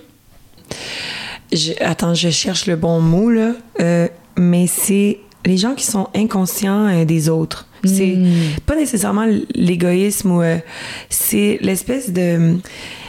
Moi, là, je- genre, je tiens la porte quand quelqu'un est derrière, je sors, euh, je laisse sortir les gens du métro avant de rentrer. Euh, L'impolitesse? Ouais, l'impolitesse, mais c'est au-delà, c'est l'insouciance, en fait. Ouais. Je n'aime pas l'insouciance. Ça, ça m'insupporte. Les humains qui sont capables de vivre en ne pensant qu'à leur chemin. C'est-à-dire que même moi, quand je suis pressée, je- c'est- ça devient jamais que pour moi. Je suis consciente de la personne derrière. Quand les gens qui marchent à trois de large sur le trottoir, ça me, ça me tape. Ah Parce ouais. que il y a Ouais. des gens qui vont arriver dans l'autre sens, ils bougent même pas. Ouais. Des- L'insouciance, moi je suis constamment consciente de l'autre. là. Co- Puis si ça m'arrive une fois que je que je suis pas consciente de l'autre, je me sens je me genre je me sens tellement mal puis je me confonds en excuses. Mais moi c'est les gens qui dépassent dans la queue, les gens qui Oh, wow. genre Mm. je, suis vraiment ça me fait de la peine au plus profond l'insouciance Ah ouais. Ouais les gens qui sont capables de pas réaliser de, sur une base volontaire là, qu'il y a des autres autour qui Mm. Ah ouais, ont aussi une vie barge. qui est importante dans leur tu sais C'est ouf, moi ça me rend barge. Les gens sur le trottoir, tu sais, les petites fa- le sentiment de d'impunité, de supériorité de deux Oui. familles qui passent et qui sont là et qui ah ouais, moi ça m'a fait ça Trois la dernière. amis moi qui ça me rend super violente. hein. ouais moi aussi Parce que c'était même, c'était quoi? C'était la nouvelle scène, je sais pas. Donc ça doit être deux familles bourgeoises le week-end qui se prennent dans le cinquième et qui remontent les escaliers, mais ils occupent Ils tous les escaliers. Et moi j'avais envie de shooter dans un de leurs gamins. Ah ouais, non, non, mais je comprends. Je comprends. Après ça, l'autre affaire que j'aime pas, c'est la violence envers les enfants. Mais, mais, mais juste avant, c'est. D'abord la politesse, Oui, c'est la mal. po- oui. Et ensuite la Mais c'est violence juste- envers les enfants, c'est mal aussi. La base. Bien juste sûr. la base. Oh, ouais. Conscient. Les gens qui s'arrêtent en plein milieu du trottoir en cercle pour parler. Enfer. Enfer. Il y a des gens qui circulent. Eh oh Hello! Oh non! Les gens qui ne se lèvent pas pour laisser une vieille dame s'asseoir dans le métro. Bah, terrible. Ils font semblant qu'ils n'ont pas vu. Ouais. Ah, ça me Ouais, dégueule. C'est horrible. Non, c'est ça qui me dégueule le plus, moi. Ah ouais. Ouais. Moi, l'autre jour, j'ai gueulé sur une femme dans le train, mais parce qu'elle, en fait, elle a pris son téléphone, elle a répondu à un appel, alors que s'il y avait un silence, tu vois. Un beau silence de.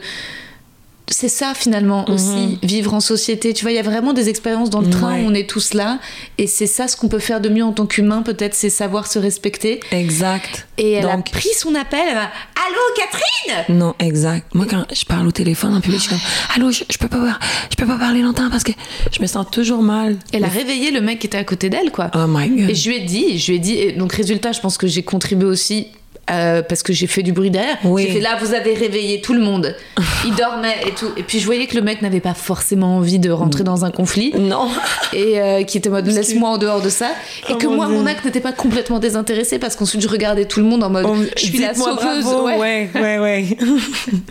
J'ai pas eu peur. Ouais, et que les gens nos limites. J'ai ouais. mis nos limites, tout le Ouais. monde. Et je- en fait, finalement, je pense que les gens avaient réussi un petit peu à continuer à dormir ma- malgré son appel, mais que mon intervention les a définitivement réveillés. Mais bon, Ah, elle m'a saoulée. Comment aimerais-tu mourir? Bon, tout, tout le monde veut mourir d'une façon paisible en dormant, mais Mm. moi, je veux que ça se passe. euh, comment je veux mourir, je sais pas. Si c'est une maladie, je veux que ça soit comme qu'on me la diagnostique vraiment tard, puis c'est trop tard pour faire quoi que ce soit, puis puis je meurs, puis j'ai pas le choix d'accepter. Je veux pas euh, mourir dans d'atroces. euh, tu sais, je veux pas que ma famille ait le temps de me voir mourir pendant trois ans, là, tu sais. Ouais. Fait que je veux, je veux, peu importe. Après, je veux pas mourir. euh, ah, je veux mourir vite, là, tu sais. Mm, Je voudrais mourir vite. Soit dans un grave accident que je me rends compte de rien, ou soit d'une maladie qui m'emporte, là, super rapidement. Mais je veux surtout pas, genre, Dépérir. dépérir, euh, tu sais, que, que, que, que les gens aient à s'occuper de moi, que je devienne Mm. une tâche. Je veux vraiment pas devenir une tâche pour les gens, tu sais. Moi, si, Mm. si à 75 ans, on me, on me diagnostique un grave cancer, je crois que Ciao. je crois que ciao. Mm. Ouais. Je- à moins qu'on me dise, euh, il y a des chances que de- ça va être facile, vous allez survivre. Mm. Je, je crois que je vais faire comme, aïe, je- je- laissez-moi disparaître. Là. Je veux vraiment pas devenir une tâche pour personne. C'est chacun son tour, la vie. Puis je veux pas que les gens autour de moi perdent cinq ans à attendre que mémé euh, disparaisse. là, tu sais, genre, c'est ça. Ouais. Fait que le plus rapidement possible, s'il vous plaît. Mm, mm, mm, mm. Mais ouais. Mm, mm. Non, je suis d'accord ouais. avec toi. Je sais, j'avais vu un film de Anneke qui s'appelle Amour avec euh, Jean-Louis Trintignant. Et euh, comment elle s'appelle cette actrice hyper connue euh, Mais euh, en fait, c'est des vieux. Et en fait, la définition de l'amour selon Anneke, c'est s'accompagner dans la mort et, le, et la décrépitude, quoi. Tu Ouais, vois et se changer les couches de l'autre. Et j'étais en mode, c'est mon cauchemar. Ouais. C'est vraiment pas ma vision de l'amour, quoi. Non, je sais. Sauf qu'en même temps, c'est le fun aussi de s'imaginer qu'on va avoir quelqu'un pour le restant de la vie, puis que, que je veux dire, on va être vieux ensemble. Ouais, Après, c'est je veux beau pas qu'on se mue, tu changes les couches, là. Ça Non. tue un peu Ça, l'amour. c'est là, dur. ça, ouais. Ah, ça, je pense que c'est dur, ouais. En tout cas, c'est dur d'avoir une activité sexuelle juste après. À moins qu'on soit vraiment euh, La- fétiche, la- oui, fétiche de ça. Fétiche cato, ouais. Et à ce moment-là, c'est un délire. Mais non, je vais partir vite. Ouais. Et pour finir, ton état d'esprit actuel? Euh, plénitude, euh, bonheur, euh, fierté. ouais, vraiment. Je suis en ce moment, je suis vraiment dans une bonne zone. Avant de partir ici, j'étais super stressée, genre de mon spectacle. J'étais vraiment, genre j'ai pleuré là, dans la voiture en partant à l'aéroport avec mon copain parce que, genre, j'étais comme, oh, tout à coup que ça se passe pas bien, puis là, puis là, je vais m'ennuyer. Puis finalement, premier spectacle en arrivant ici, tout a bien été, puis euh, la tournée s'est bien passée, puis hier c'était trop cool. Puis, fait que je suis vraiment remplie d'un sentiment de fierté qui me donne l'impression que tout est possible en ce moment. Donc c'est ça, c'est ça mon état d'esprit. Merci Virginie. Merci à toi. Et voilà, c'était Virginie. Je fais cet outro après avoir encore bouffé 60 frères au rocher. J'ai tellement grossi. Ah, faut que j'arrête d'acheter ces merdes. Après les galères d'appart, c'est encore mon vélo qui fait des siennes, mon vélo électrique qui marchotait enfin et dont le pneu est maintenant pété. J'ai tellement pas le temps d'aller le faire réparer. Je vous laisse, je dois filer juste à un moment, je dis fétiche scato, hein, et pas fétiche cato, au moment des couches. Je vous embrasse très fort. J'ai très envie d'aller l'été prochain au Festival d'Édimbourg, de peut-être traduire mon prochain spectacle en anglais, et d'ici là, de venir jouer l'actuel à Montréal et de revoir Virginie. Bisous